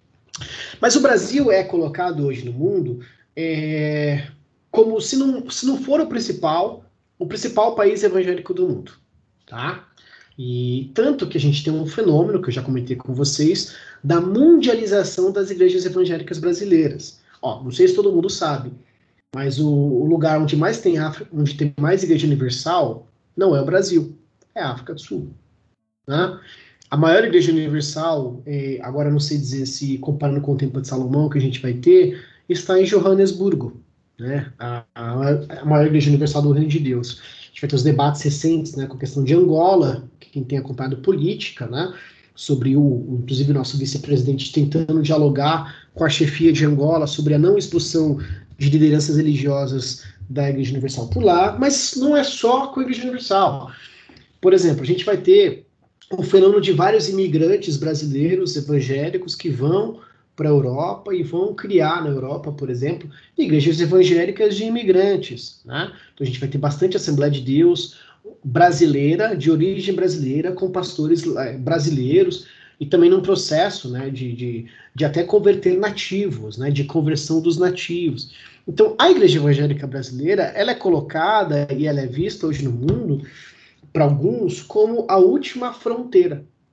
Alguns enxergam isso como fruto de revelação, como fruto de profecia que Deus teria para a igreja brasileira. E aí, só um detalhe, né? Quando evangélicos falam igreja brasileira, é, aqui ignora-se todas as divisões entre os próprios evangélicos. Então é muito comum evangélicos dizer, olha, a igreja brasileira ela é responsável pelo avivamento do século XXI. Né? É quase uma, é quase evocar aquele princípio da galera da história do quinto, do quinto selo lá do Império Português, né? do Bandarra, do sebastianismo português. Né? É quase uma evocação a tudo isso. O sebastianismo português, nos dias de hoje, encontra muito eco na igreja evangélica, não pelo nome sebastianismo, mas pelo entendimento de que nós somos escolhidos por Deus para ser a igreja que prepara as pessoas para o arrebatamento. Por isso que, inclusive, antes que eu faça né, a minha gênese de terceira onda, tem um, um, versículo bíblico que diz que Jesus, né, vou falar de uma forma bem mais, mais didática, Jesus só voltaria para buscar as pessoas quando todas as pessoas ouvirem falar sobre ele. Né? Isso fica muito conhecido como todo joelho se dobrará, toda língua confessará, todo ouvido ouvirá. Porque seria muito injusto Jesus julgar as pessoas que não ouviram falar sobre ele. O que, que os evangélicos, que no passado os católicos fizeram? O que, que os evangélicos vão fazer então? Vão difundir obra missionária para todo lugar. Né? Para todo lugar. No caso brasileiro, a gente vai ter uma questão com a Damares, que é a questão de chegar os, os evangélicos nas nações, nos povos originários, né? Alguns chamam de nações indígenas, é, que não tiveram contato para que se cumpra a profecia, para que se cumpra essa promessa. Mas enfim, terceira onda. Terceira onda, terceiro momento, se dá quando a, a gente vai ter um crescimento dos evangélicos no Brasil, sobretudo, fenômeno esse experimentado nos anos 90. Né? Nos anos 90 vai ter um boom do crescimento de evangélicos, mas que a gente tem que pensar pelos anos que passa que passam, perdão, de forma é, é, quase como invisível ao nosso olhar de historiador ou até ao nosso olhar de professor, que são os anos 80.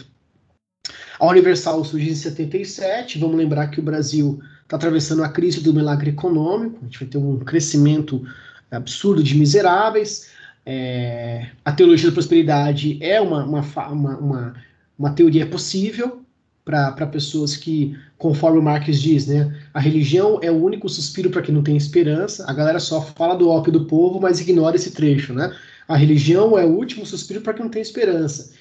Onde essas pessoas desesperançadas, é, trabalhadores que, que sofriam com a inflação, trabalhadores que sofriam, por exemplo, com o abandono do Estado. E a gente vai ter esse fenômeno acontecendo, né? E aí, qual é o ponto que eu quero marcar aqui com vocês? O ponto a ser marcado com vocês é que essa ideia da graça, da salvação, da, perdão, da prosperidade, vai superar a, a fala sobre uma graça, né? Que é a ideia da salvação pelos pecados, que é um marcador importante dentro do campo do cristianismo. E ao mesmo tempo a gente vai ter também um processo de divulgação das ideias evangélicas por meio de outros campos a gente vai ter nos anos 80 o surgimento do fenômeno dos atletas de Cristo. E ao mesmo tempo a gente vai ter o fenômeno dos primeiros pastores midiáticos. Há um pastor midiático muito conhecido nos anos 80, galera que, é, que é dos anos 70 talvez deva saber, chamado Jimmy Swaggart. Jimmy Swaggart era um tipo, pastor assim, tipo, cara, conhecidíssimo demais, inclusive, ele passava nas manhãs de sábado no Brasil, se não me engano, pela Bandeirantes. E isso meio que, que, que deu um gatilho para algumas lideranças evangélicas no Brasil de também tentar encontrar a mídia como uma alternativa possível. E só um detalhe para o pessoal que está me ouvindo. Curiosamente, esses evangélicos não viam a televisão de bons olhos. Curiosamente, os evangélicos enxergavam a televisão como um, um pecado. Curiosamente, os evangélicos também viam o esporte, o futebol, como um pecado. Aquela ideia de uma incorporação protestante no trabalho aparece aqui, inclusive. Eu, se você quiser, eu posso até contar uma história pessoal, que eu, eu é, é, uma história. Vocês vão dar risada, né? Mas é, eu, eu, sou filho de evangélicos, né? Eu sou uma pessoa hoje teísta, não sei qual, mas enfim. E eu, na minha casa, eu recebi uma vez uma, uma tia minha, minha tia que era católica, e era domingo. E quando eu era criança, eu adorava ver Trapalhões. Adorava. O meu irmão não era evangélico, tinha televisão no quarto dele. Então, tipo, eu adorava. E, meu, Trapalhões era na hora do culto. E isso me dava um sofrimento absurdo, assim, quando eu era criança, né? E eu cheguei nessa minha tia e falei assim, tia, pede pro pai pra eu não ir pra igreja hoje que eu quero ver Trapalhões. E aí minha tia chega no meu pai e falou assim, olha, deixa o Tiago assistir Trapalhões. Meu pai falou assim, não, não vai. Cara, eu fiquei tão chateado, não, vou falar a palavra, né? Fiquei tão chateado, tão... eu chorei tanto, tanto, tanto que eu tranquei essa minha tia no banheiro. Ela ficou presa lá, né? Por quê? Porque eu queria consumir aquilo. O que, que acaba acontecendo? Os evangélicos então começam a observar que, meu, aquilo que eles tanto combatiam seria uma importante via de disseminação das suas ideias.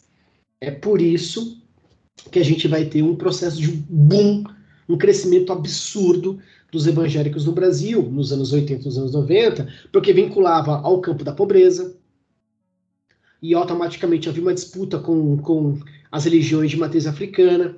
Tem um podcast recente do, do Mano Brown com o Henrique Vieira, né? Eu até indico para a galera ouvir, em que o Mano Brown fala, né? A mãe dele era candomblessista e ela deixa de ser candomblessista e ela passa a ser evangélica porque ela entendia, ela, naquele dado momento, que a pobreza dela era vinculada à sua condição de candomblessista e que aquele discurso evangélico seria um discurso de melhoria de condição de vida. Então, esse fenômeno colabora demais, assim, demais, demais, demais. Por quê? Porque essa teologia da prosperidade, ela ganha eco entre os, a Igreja Universal, entre a Internacional da Graça também, entre essa terceira onda, mas até a galera da segunda onda passa a dialogar com essa teologia. E, inclusive, isso vai ter, mais uma vez, uma outra divisão dentro do campo dos evangélicos pentecostais. E nessa divisão surge um cara chamado Silas Malafaia, Hum. Silas Malafaia, vinculado historicamente à Igreja Assembleia de Deus, ele tinha pavor essa teologia. Para o Silas Malafaia, teologia da prosperidade não tinha nada de Deus, nada. O mesmo Silas Malafaia condenava a Igreja Universal, o mesmo Silas Malafaia ele condenava, por exemplo, também as questões que até hoje ele condena, a questão da homossexualidade, né? É, mas o Silas Malafaia tinha uma fala na contramão a essa onda protestante. O Silas Malafaia de hoje é, seria xingado e seria expulso pelo Silas Malafaia dos anos 80 e dos anos 90. E o Silas Malafaia é um dos caras que observa que a televisão é uma importante via de comunicação, tá? Aí a gente vai ter, obviamente, a Universal com a rede Record. E aí, automaticamente, né, a gente vai ter um embate muito sério com a Rede Globo, onde nesse embate muito sério com a Rede Globo era muito comum, inclusive, né, a Record barra Universal fazer matérias que criticavam a Rede Globo, criticavam a novela e etc.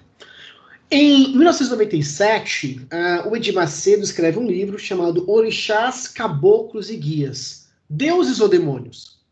Onde nessa obra ele escancara toda a sua intolerância religiosa toda essa intolerância racial. Vamos lembrar que nos anos 90 a gente vai ter um episódio de um pastor da Universal que chuta na televisão a imagem né, de Nossa Senhora Aparecida. Então a Igreja Universal ela vai começar a concorrer com outras igrejas evangélicas sobre a conversão de fiéis ou sobre a manutenção de fiéis. Uh, inclusive, fica aqui uma ressalva, até os dias de hoje, alguns ramos das igrejas evangélicas que não consideram a Igreja Universal como uma igreja cristã. Consideram a Igreja Universal algo como uma igreja de fronteira, né? ou algo como uma religião de fronteira, do tipo o indivíduo se converte e a partir do momento que o indivíduo começa a ler mais a Bíblia, esse indivíduo ele sairia dessa universal iria para outras e etc. Tá? Ao mesmo tempo que a gente vai ter a força da universal, a força da mídia, igual eu disse para vocês, no Brasil também surge um pastor que, inclusive, até dias de hoje, ele tem uma força importante, chamado Caio Fábio. Caio Fábio é um cara extremamente conhecido. Hoje ele é vinculado ao Partido Verde, ou era, né? Agora mais a rede. Ele é um entusiasta da Marina Silva. E o Caio Fábio é outro cara que, meu, vai dizer pra caramba na televisão, e a galera vai curtir, etc. Só que tanto o Caio Fábio quanto o Jimmy Swaggart, esse americano, eles são denunciados. Denunciados por corrupção, por é, traição à esposa. E se tem uma coisa que pega muito dentro dos evangélicos, é a questão da sexualidade. Demais. O sexo pré-casamento, o sexo com a secretária ou com o secretário, enfim. Isso vai meio que dar uma, uma arrefecida, vai dar uma balanceada, mas ainda assim não vai enfraquecer esse discurso evangélico. E um ponto que vai acabar acontecendo é que também, dentro dessa terceira para quarta onda, a gente vai ter o surgimento de uma galera que historicamente está dentro dos evangélicos e também dentro dos protestantes históricos e também dentro dos católicos, que vai entender que é possível ter um discurso mais jovial, tendo uma ideia do Espírito Santo, com uma ideia também de salvação histórica, que é a galera que vão ser essas igrejas mais pós-moderna, né? Ou que dialogam com uma pós-modernidade, para quem é, gosta. Renovação carismática entre os católicos. Exatamente. Que no é, caso. É legal, né? Porque você foi criado na, na, nas igrejas protestantes, né? Não, nas igrejas evangélicas, né? Exatamente. E, e, no meu caso, eu cresci indo na missa do, do, do Padre Marcelo, né? Eu sou de Santo Amaro, eu morava perto de onde o Padre Marcelo fazia as missas, e eu, eu cresci, então, nesse contexto aí de renovação carismática, da Igreja Católica. Hum.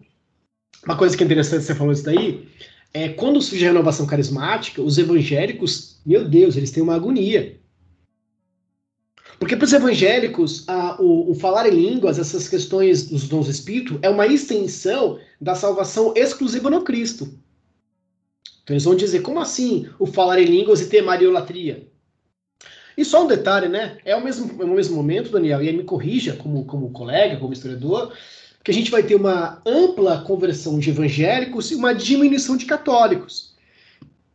Então, alguns evangélicos enxergam que a ação da renovação carismática seria para segurar essa, essa, essa onda de uma juventude e, ao mesmo tempo, até trazer de volta aqueles que se perderam. Mas eu falei da questão de pós-moderno porque alguns condenam o termo pós-moderno, tá? Eu vou usar esse termo porque, inclusive, tem um livro que eu coloquei como indicação de um professor sensacional, que é o professor Luiz Alexandre Solano Rossi, chamado Jesus Goes to McDonald's, né? É, esse livro não tem em português.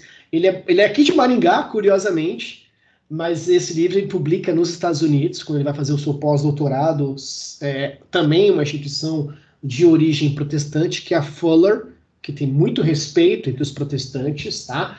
Ao mesmo tempo, esse, esse evangelicalismo de terceira para quarta onda, ou só de terceira onda, que é essa conversão, que dialoga com a de prosperidade, percebe que não dá para falar só de prosperidade, mas também é necessário falar sobre mudança de comportamento e alcançar os status políticos.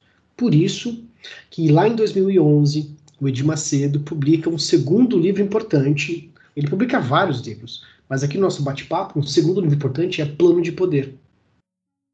Hoje, nesse livro Plano de Poder, ele faz uma defesa irrestrita dos evangélicos na política. Só que não só na política, em outras esferas de, de instâncias superiores, como, por exemplo, o judiciário. Quando o nosso chefe de Estado fala um, um ministro terrivelmente evangélico, é, essa fala no interior dela há por trás essa obra do Macedo do plano de poder. Porque, embora, novamente, embora a Universal do Reino de Deus ela, ela não seja muito bem vista pelos segmentos evangélicos, algumas questões da Universal do Reino de Deus são muito bem aceitas entre os evangélicos, sobretudo essa ideia da purificação do mundo, né? É, e isso acontece em várias áreas.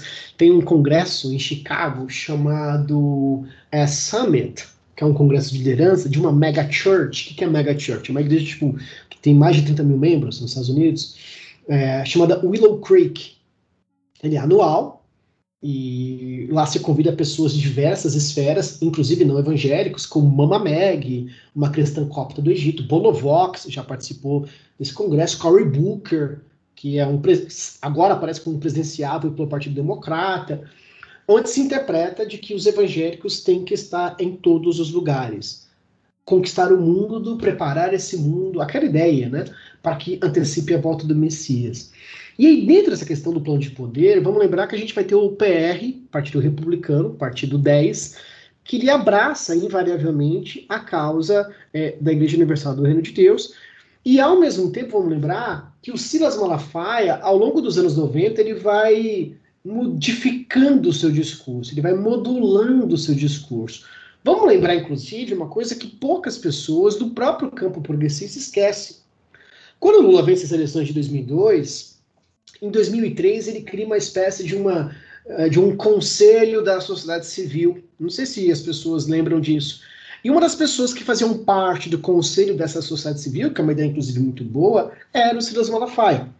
Né? O Silas Malafaia endossava né, uma defesa é, é, da participação dos evangélicos. Cada vez mais os evangélicos participavam da política. Vamos lembrar que o Antônio Garotinho tinha a bandeira evangélica. Vamos lembrar que recentemente a Marina Silva, na bandeira evangélica, ela teve que inclusive mudar o seu discurso na questão dos homossexuais. E ela muda esse discurso a partir da fala do Malafaia. Só que um detalhe: não é todo evangélico, não é todo segmento evangélico que aceita esse discurso. Não é todo segmento evangélico que dialoga com a ideia de poder político. Não é todo segmento evangélico que compactua com os valores de uma intolerância. Não é todo segmento evangélico que entende que a religião deve sobrepor-se à política. Um exemplo muito conhecido recentemente é um, um, um pastor chamado Hermes, um pastor pentecostal, evangélico, onde ele sai em defesa da Xuxa, quando o Marcos Feliciano faz uma crítica à Xuxa, e automaticamente a Xuxa publica esse pastor. Então, hoje, no ramo dos evangélicos, a gente vai ter algum, alguns entendimentos de que é necessário romper com esses discursos econômicos de prosperidade, romper com esses discursos, por exemplo, de é, é, bandido bom e bandido morto, e voltar algumas essências, segundo os evangélicos, daquilo que seria o Cristo, de não monopolizar o Cristo. O Cristo, lembrando eles, ele é periférico, ele é pobre, ele é imigrante. Então a gente vai ter sim, por exemplo, dentro dos evangélicos hoje, movimentos que pregam favorável a uma reforma agrária, movimentos que pregam favorável, por exemplo, a, a, criminalização da homofobia, que inclusive você colaborou lá quando o Celso de Mello te cita, né? É, tem que fazer aqui aquele famoso merchan. Ah, dentro dos evangélicos... Pô, era um texto que eu escrevi para o Guia do Estudante, né? Nem é um assunto que eu entendia muito, né? E era um texto didático para o vestibular, achei curioso nessa né, citação, mas, mas tudo bem. É, fiquei feliz, né? Porque foi uma citação por uma boa causa. Sim, tem o ramo dos evangélicos pela democracia, Inclusive, é, tem alguns que escrevem, alguns conhecem. Por exemplo, algumas revistas eu não tenho muita simpatia, mas eu todo dia eu acompanho porque eu gosto de ver o que as pessoas escrevem, né? Salvo me engano, não, não sei se é Brasil 247 ou Revista Fórum, não tenho simpatia, mas eu olho, assim como eu analiso o jornal Cidade Online, que é o jornal bolsonarista, que a gente tem um pastor lá, que é o pastor José, que ele é um pastor tipo de esquerda, totalmente favorável às pautas identitárias. A gente vai ter um sujeito chamado Ariovaldo Ramos, que é um pastor extremamente conhecido, que quando Lula foi preso, ele fez um discurso lá no dia da prisão, e ele conduz os evangelhos, os evangélicos, perdão, pela democracia. A gente vai ter um ramo dos evangélicos que, por exemplo, é, combatem e denunciam a pobreza e combatem a teologia da prosperidade, né, um, um, fast, um fast faith, né, chamam de uma, uma fé rápida, uma fé imediata. Inclusive a Camila, que falou com vocês na última vez, participa da rede Fale, que é essa rede que dialoga muito com a galera abandonada, com a galera miserável. Então aí está um filão interessante. Tanto que a última pesquisa que saiu de intenção de voto, aparecia os evangélicos pela primeira vez priorizando mais o Lula, que não quer dizer que isso seja progressista, tá? do que é o Bolsonaro. E curiosamente, vamos lembrar que os evangélicos é, é, ainda é o grupo que mais apoia o Bolsonaro. Então, quando alguns grupos ditos progressistas é, têm uma fala estereotipada contra evangélicos, está perdendo muito um momento de diálogo, de construção de ponte, daquilo que Remuer fala, né? Quem vai estar contigo nas trincheiras. E isso importa muito mais que qualquer outra questão. Por quê? Eu estou me estendendo demais. Porque, ao mesmo tempo, os evangélicos pentecostais, que historicamente estavam nas periferias, historicamente é, é, são igrejas evangélicas pobres, pretas, né? é, passa por um momento de elitização. há uma elitização das igrejas evangélicas, e esse processo de elitização se constitui não pelos dons do Espírito, se constitui não por uma fé diferente, mas se constitui pela teologia da prosperidade. Isso explica, por exemplo, uh, alguns templos sensacionais de construções maravilhosas no centro das grandes cidades. E quando eu falo ainda dessa, dessa questão de uma galera mais, mais jovial, eu também estou falando de igrejas como Bola de Neve que eram, que eram pessoas que estavam dentro das igrejas evangélicas, que queriam ter tatuagem, que queriam, tipo, jogar futebol, que queriam fazer uma série de coisas, sem efetivamente desgastar-se com essa questão dos dons do Espírito. Que é igrejas como Sara Nossa Terra, que inclusive é uma igreja, que são duas igrejas muito importantes na difusão das novas ideias evangélicas, é, e inclusive algumas dessas dialogam demais também com o campo do bolsonarismo ou com o campo mais do campo conservador. Ao mesmo tempo, não quer dizer que essas igrejas, ditas mais, entre aspas, progressistas, porque colocam rock and roll, colocam uma prancha, também têm a simpatia das igrejas pentecostais históricas. Ou das igrejas pentecostais, perdão, de primeira, segunda e de terceira onda. Então, pensar em evangélico no Brasil é pensar nessa miscelânea, né? Tanto que para deixar você falar um pouquinho, né? Senão fica, fica muito em mim aqui. É, algumas figuras dos evangélicos no, no, século XX e no século XXI são evocados em comum acordo. Por exemplo, um cara muito conhecido, que até nos Simpsons ele foi retratado, que é o Billy Graham. Billy Graham, um pastor que, segundo os evangélicos, teria ido em 190 países possíveis, e nesses 190 países possíveis ele teria difundido a mensagem, foi um cara que estava muito vinculado né, ao, ao, Partido Republicano nos Estados Unidos, ao Reagan, ao Nixon etc. E o Billy Graham é uma referência para os dias de hoje para os diversos ramos de evangélicos. Uma coisa em comum que há entre todos os evangélicos é o Billy Graham, porque ele é comum pela, pela evangelização, Assembleia de Deus, ele é comum por dialogar com os políticos, opa, a Igreja Universal lá dialoga, ou quando eu falo igreja, liderança, ele também é comum pela questão de falar dos dons do Espírito, e também é comum pela ideia de ser missionário para todo mundo, ou seja, todo mundo dialoga com essa mundialização.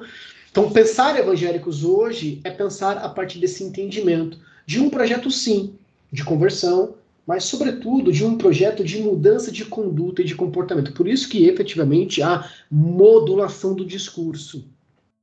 Se antes se combatia a televisão, hoje a televisão precisa ser nossa. A gente precisa ter uma uma rede de televisão, canal aberto, canal fechado, a gente vai, se, vai fazer culto online. Se antes se combatia, por exemplo, a questão do, do esporte, precisamos ter evangélicos no esporte, precisamos ter evangélicos em todas as áreas de influência, porque é o reino de Deus. A expressão reino, inclusive, é muito citada entre os evangélicos, né?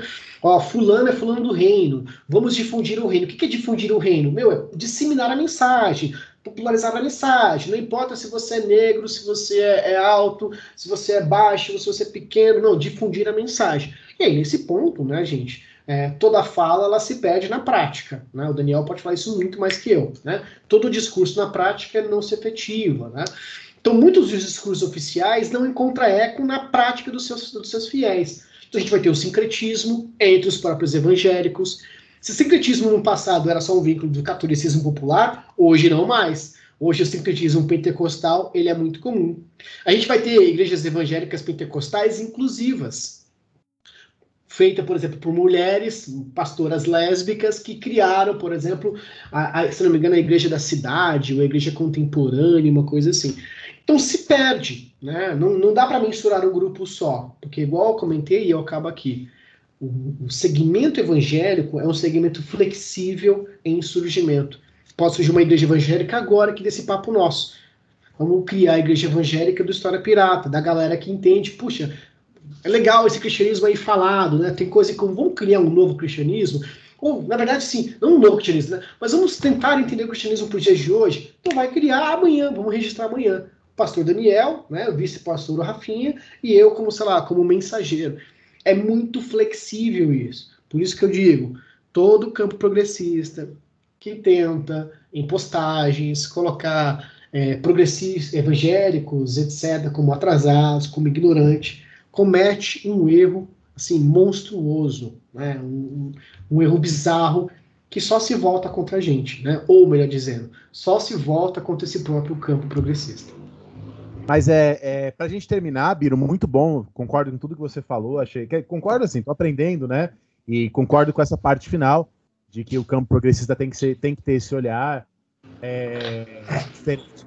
Mas você mesmo disse, você pontuou muito bem essa diversidade, essa, esse não fechamento do mundo evangélico. Então, ó, o mundo evangélico é amplo, é, é aberto, ele não está fechado. Então há, uma poss há possibilidades ainda escritas nele. Porém, você mesmo citou uma grande parcela, isso tem estatísticas e estudos, apoiou e apoia o Bolsonaro. Para a gente fechar esse papo, sei que eu tô te colocando umas encrencas hoje, né? Pode colocar, adoro isso. tá muito bom até agora. Eu adoro. Por que, Biro? Por quê? Como é que, o que, que eu sei que, não, de novo, não tem uma explicação definitiva, isso seria é, tema para vários e vários programas, mas você arriscaria dizer por que, que há um apoio tão grande ao Bolsonaro por parte desses grupos evangélicos até Sim. hoje? Sim, né? Apesar sim. de tudo isso que, que a gente já viu, de casos de corrupção, de inflação, fracasso econômico. No dia que a gente está gravando aqui esse podcast, saíram lá os tais dos Pandora Papers, né? Enfim, com tudo isso acontecendo, é, por que, que há esse apoio ainda? Vamos lá. A primeira coisa básica que eu, que eu quis tratar aqui com vocês, nesse, nesse, nesse ponto final, e é uma coisa que eu acabei não falando e eu verbalizo agora antes de responder. Se você, se você acompanha alguns filmes dos anos 90 no Brasil, ou até dos anos 2000, que retrata a periferia brasileira, o filme, filme brasileiro dos anos 90 e 2000 aborda muito periferia. É impossível pensar a periferia brasileira sem pensar em igreja evangélica brasileira. É impossível. Tem, mais, tem muito mais igreja evangélica do que a igreja protestante histórica, por exemplo. Nesse caso, as igrejas evangélicas nas favelas brasileiras, elas ocupam uma função que o Estado não faz. Bom, exemplo. Ninguém passa fome dentro de uma comunidade evangélica. Não existe passar fome. Por que não existe passar fome? Porque as pessoas não deixam. As pessoas não deixam. Por que, que não deixa passar fome? Porque existe um senso de comunitarismo extremamente forte. Aliás, esse senso de comunitarismo é para o bem e para o mal. Porque ao mesmo tempo, caso aconteça alguma coisa que seja um escândalo para a comunidade, a comunidade vai saber. Outro exemplo. É curioso essa relação que as igrejas evangélicas periféricas brasileiras vão ter com com os grupos que hoje, os ditos campos progressistas, tentam dialogar com o entendimento, né? Do tipo, por exemplo, as pessoas envolvidas com narcotráfico ou com criminalidade. É, nada mais explica a microfísica do poder do que o exemplo que eu vou dar agora. Nada mais, nada mais. O exemplo que eu vou dar agora é o seguinte: existe dentro das igrejas evangélicas, em, sobretudo as periféricas, um, um rito, um, um culto, um rito chamado culto de oração ou culto das mulheres. Geralmente acontece em dia da semana. Geralmente acontece à tarde. É conduzida por mulheres, que às vezes no culto do final de semana não tem a sua, a sua autonomia, né? Porque só agora a gente tem uma maior abertura a pastoras mulheres. E essa mulher que conduz o, o ciclo de oração, em sua grande maioria, ela está orando por, pela, pelo bairro, ela está orando pelo país, mas em sua grande maioria ela está orando pelos problemas familiares que cercam aquela comunidade. Como, por exemplo, um filho de alguém que foi é, é, flertado pelo tráfico. Ou foi flertado, por exemplo, pelo, pelo, pelo assalto. Ou que, por exemplo, está preso. Ou que está afastado dos caminhos, né? A expressão, né? Afastado dos caminhos do Senhor. Curiosamente, os cristãos no começo do século, do século I, não eram chamados de cristãos, né? Eram chamados de pessoas do caminho. Né? Então, curiosamente. E aí, quem que é essa mulher? Depois que ela faz essa oração, e quando ela anda por, por essas periferias, com, com, uma roupa muito simples em geral, ela, ela faz uma coisa que o Estado não faz e que ninguém faz. Ela consegue ter o respeito, por exemplo, daquelas pessoas que ela acabou de orar por questão da criminalidade. Então, o, o, traficante abaixa a cabeça para ela, porque ela foi a mulher que na infância dele cuidava dele na igreja, que puxava a orelha dele quando contava na igreja. Cara, isso é microfísica do poder no maior exemplo. No maior exemplo. Pode descer barricada, pode descer o que for, os caras colocam barricada lá contra a polícia, a polícia não desce, não desce ninguém, mas passou a irmã da igreja, a galera abaixa a cabeça. Então, isso é um ponto. Existe um profundo senso comunitário nas igrejas evangélicas pentecostais. Outra coisa, Não é só quem tá lá dentro que não passa fome. Você, Daniel, mano, você chegou, você tá morrendo de sede, você tá morrendo de fome, você não tem uma blusa. Essa galera vai te dar algum tipo de atenção. Então existe uma relação social extremamente forte dentro da igreja evangélica. Muito forte. Respondendo a sua pergunta, por que, que há uma maior adesão ao, a, aos evangélicos, ao bolsonarismo, a igreja dos anos 90 da periferia condenaria. A igreja dos anos 90 em processo de monetização entenderia. É, é necessário a gente pontuar essas coisas. Por quê?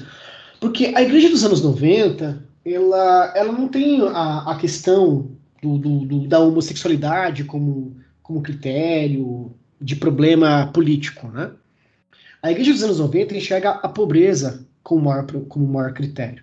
Tanto que é muito comum, foi muito comum, na, na própria formação do PT, né, que é um partido que alguns chamam de direita, segundo Brizola, né, o melhor projeto para a política da direita é o PT, segundo Brizola, é, alguns consideram como centro-esquerda, enfim.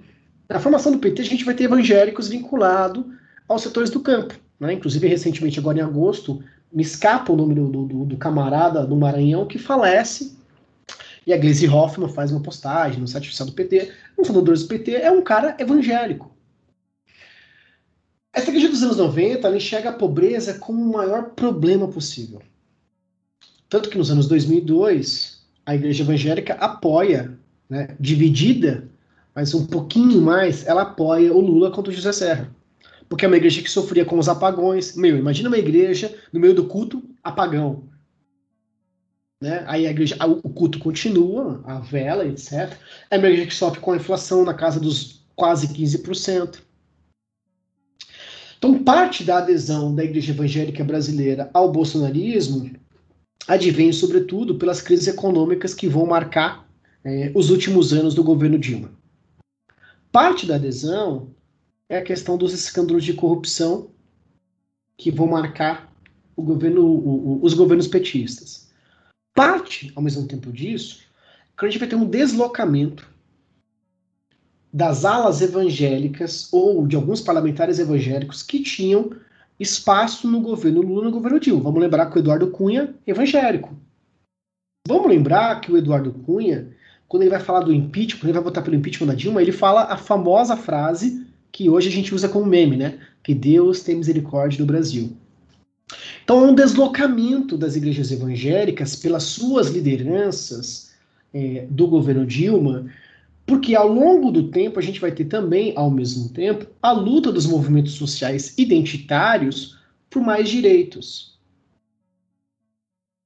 Então isso vai gerar uma divisão dentre os evangélicos. Por isso que vão surgir as, as, as famigeradas ideias de kit gay, de ditadura gaysista, que a gente ironiza, inclusive, com muita recorrência.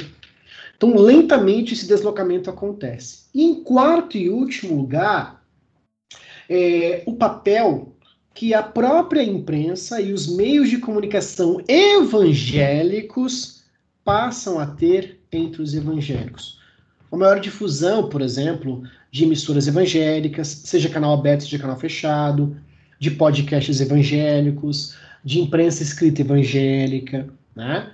E eu vou colocar até um quinto agora, então, para vocês. A gente vai ter um grande debate no Brasil, que é a questão da taxação das riquezas das igrejas. Aliás, eu, eu, eu até vou lançar uma pergunta aqui para vocês, que eu não vou responder, e não quero nem que o Dani responda. Olha, olha eu colocando meu bedelho no, no História Pirata. Quando a gente fala de taxar as igrejas, qual igreja que a gente está falando?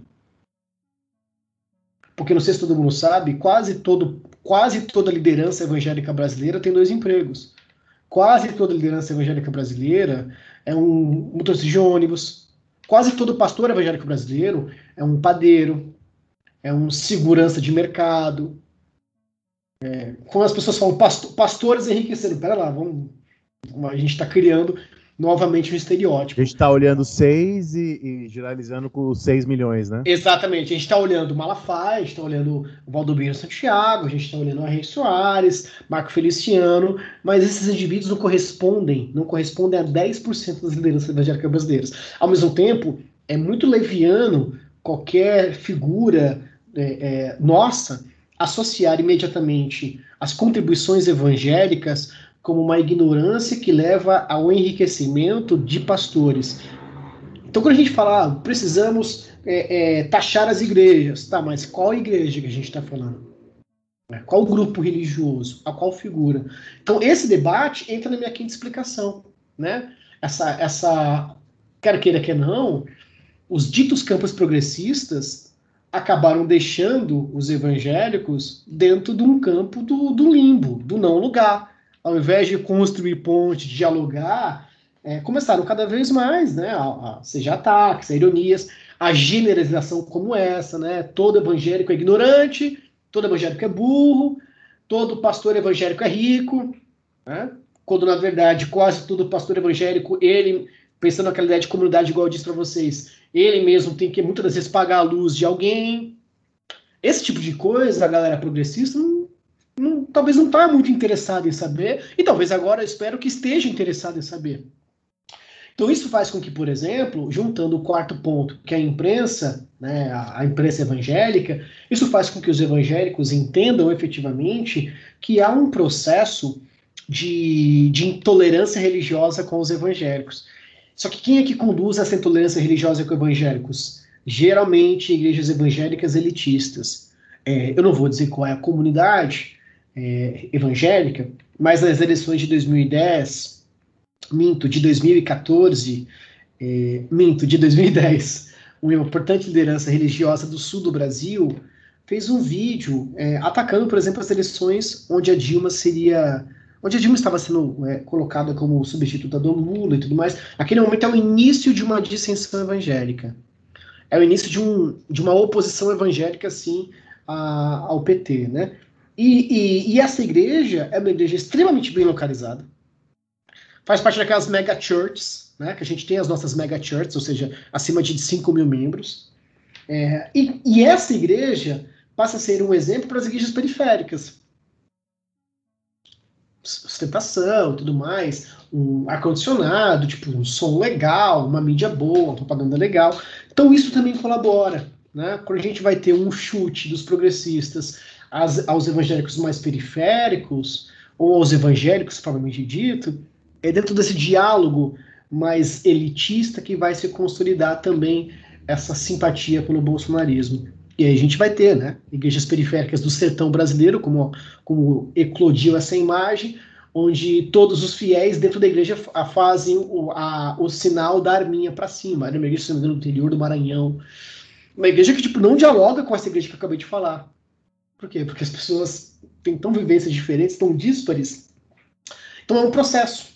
Um processo que acaba ruindo.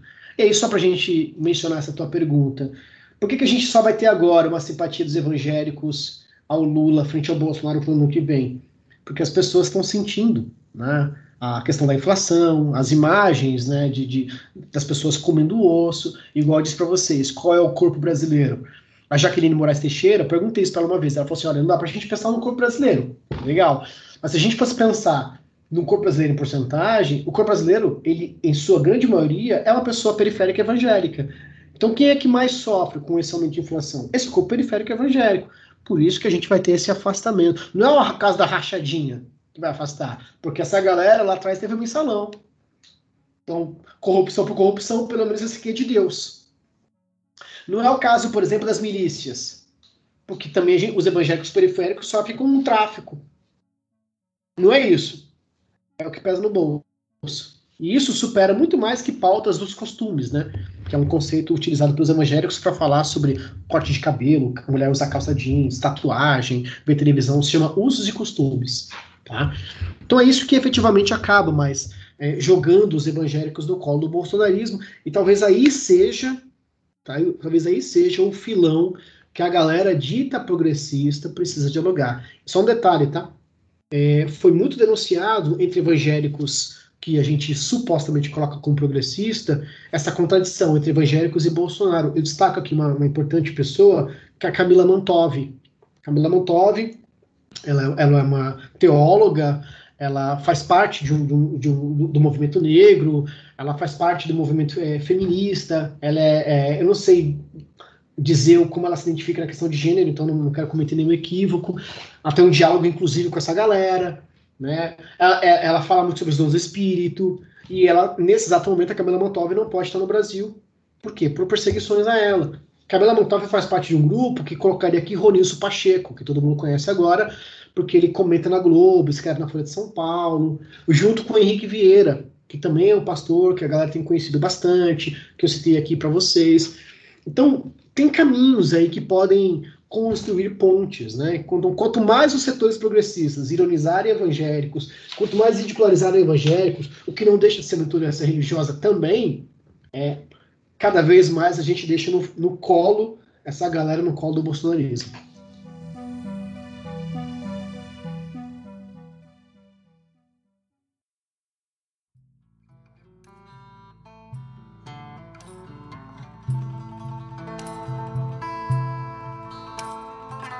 Perfeito, Biro. Nossa, muito bom. Eu acho que foram duas horas aí de programa até agora, muito, muito, muito proveitosas.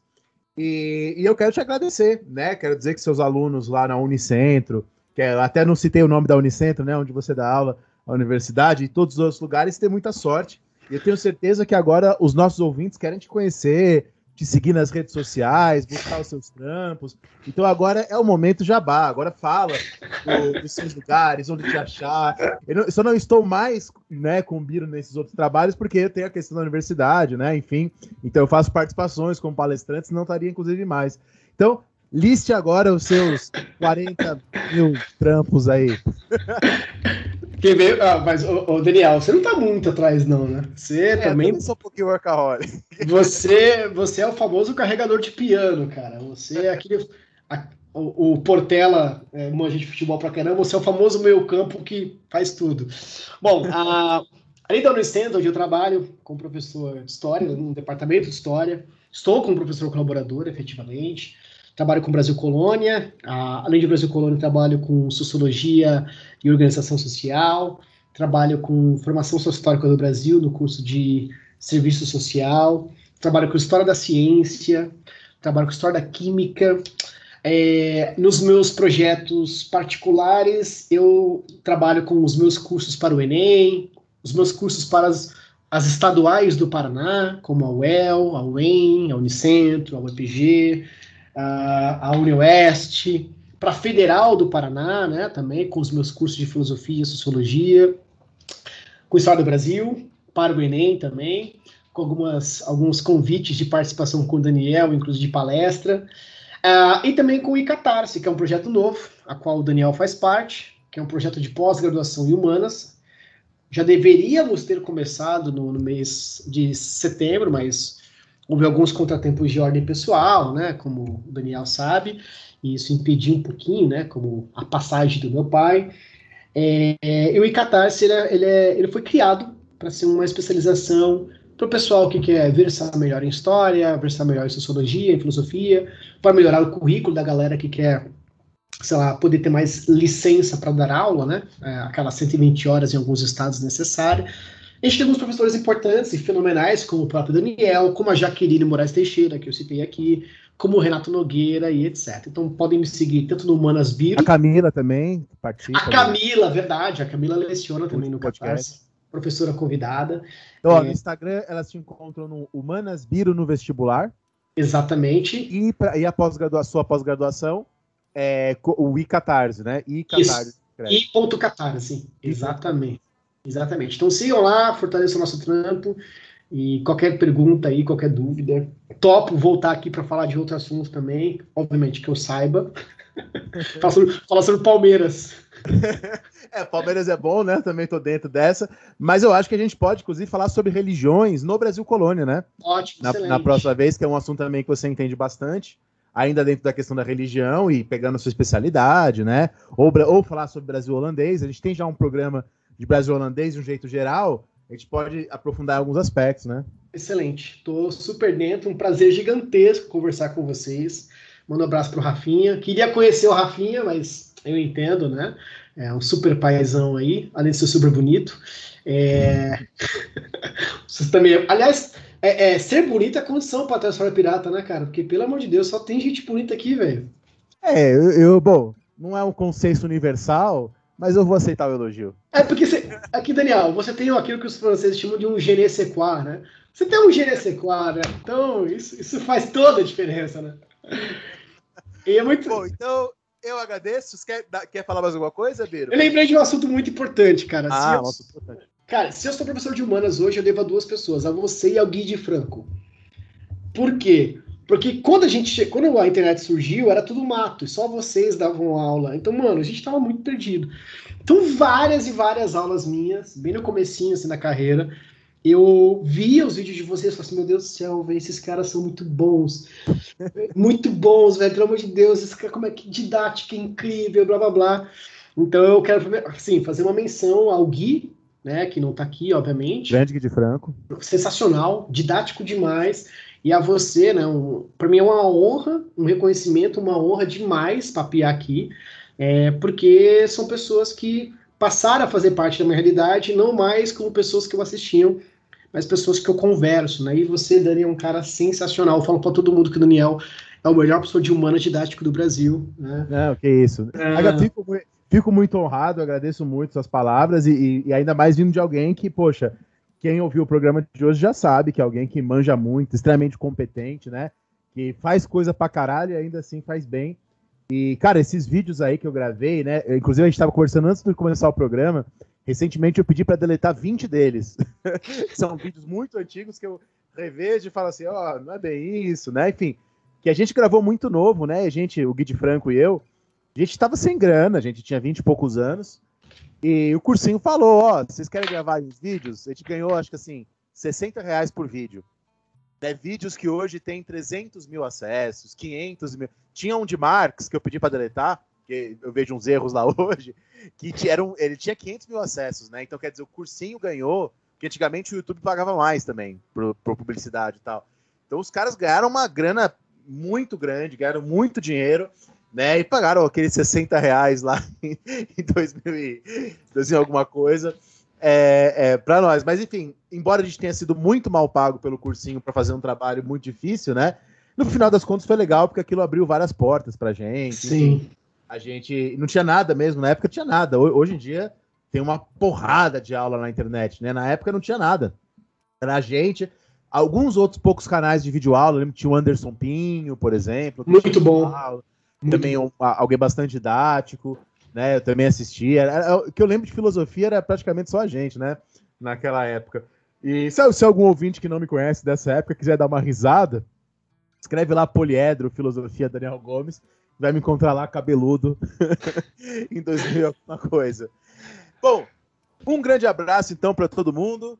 Até a próxima semana e tchau. Tchau, galera.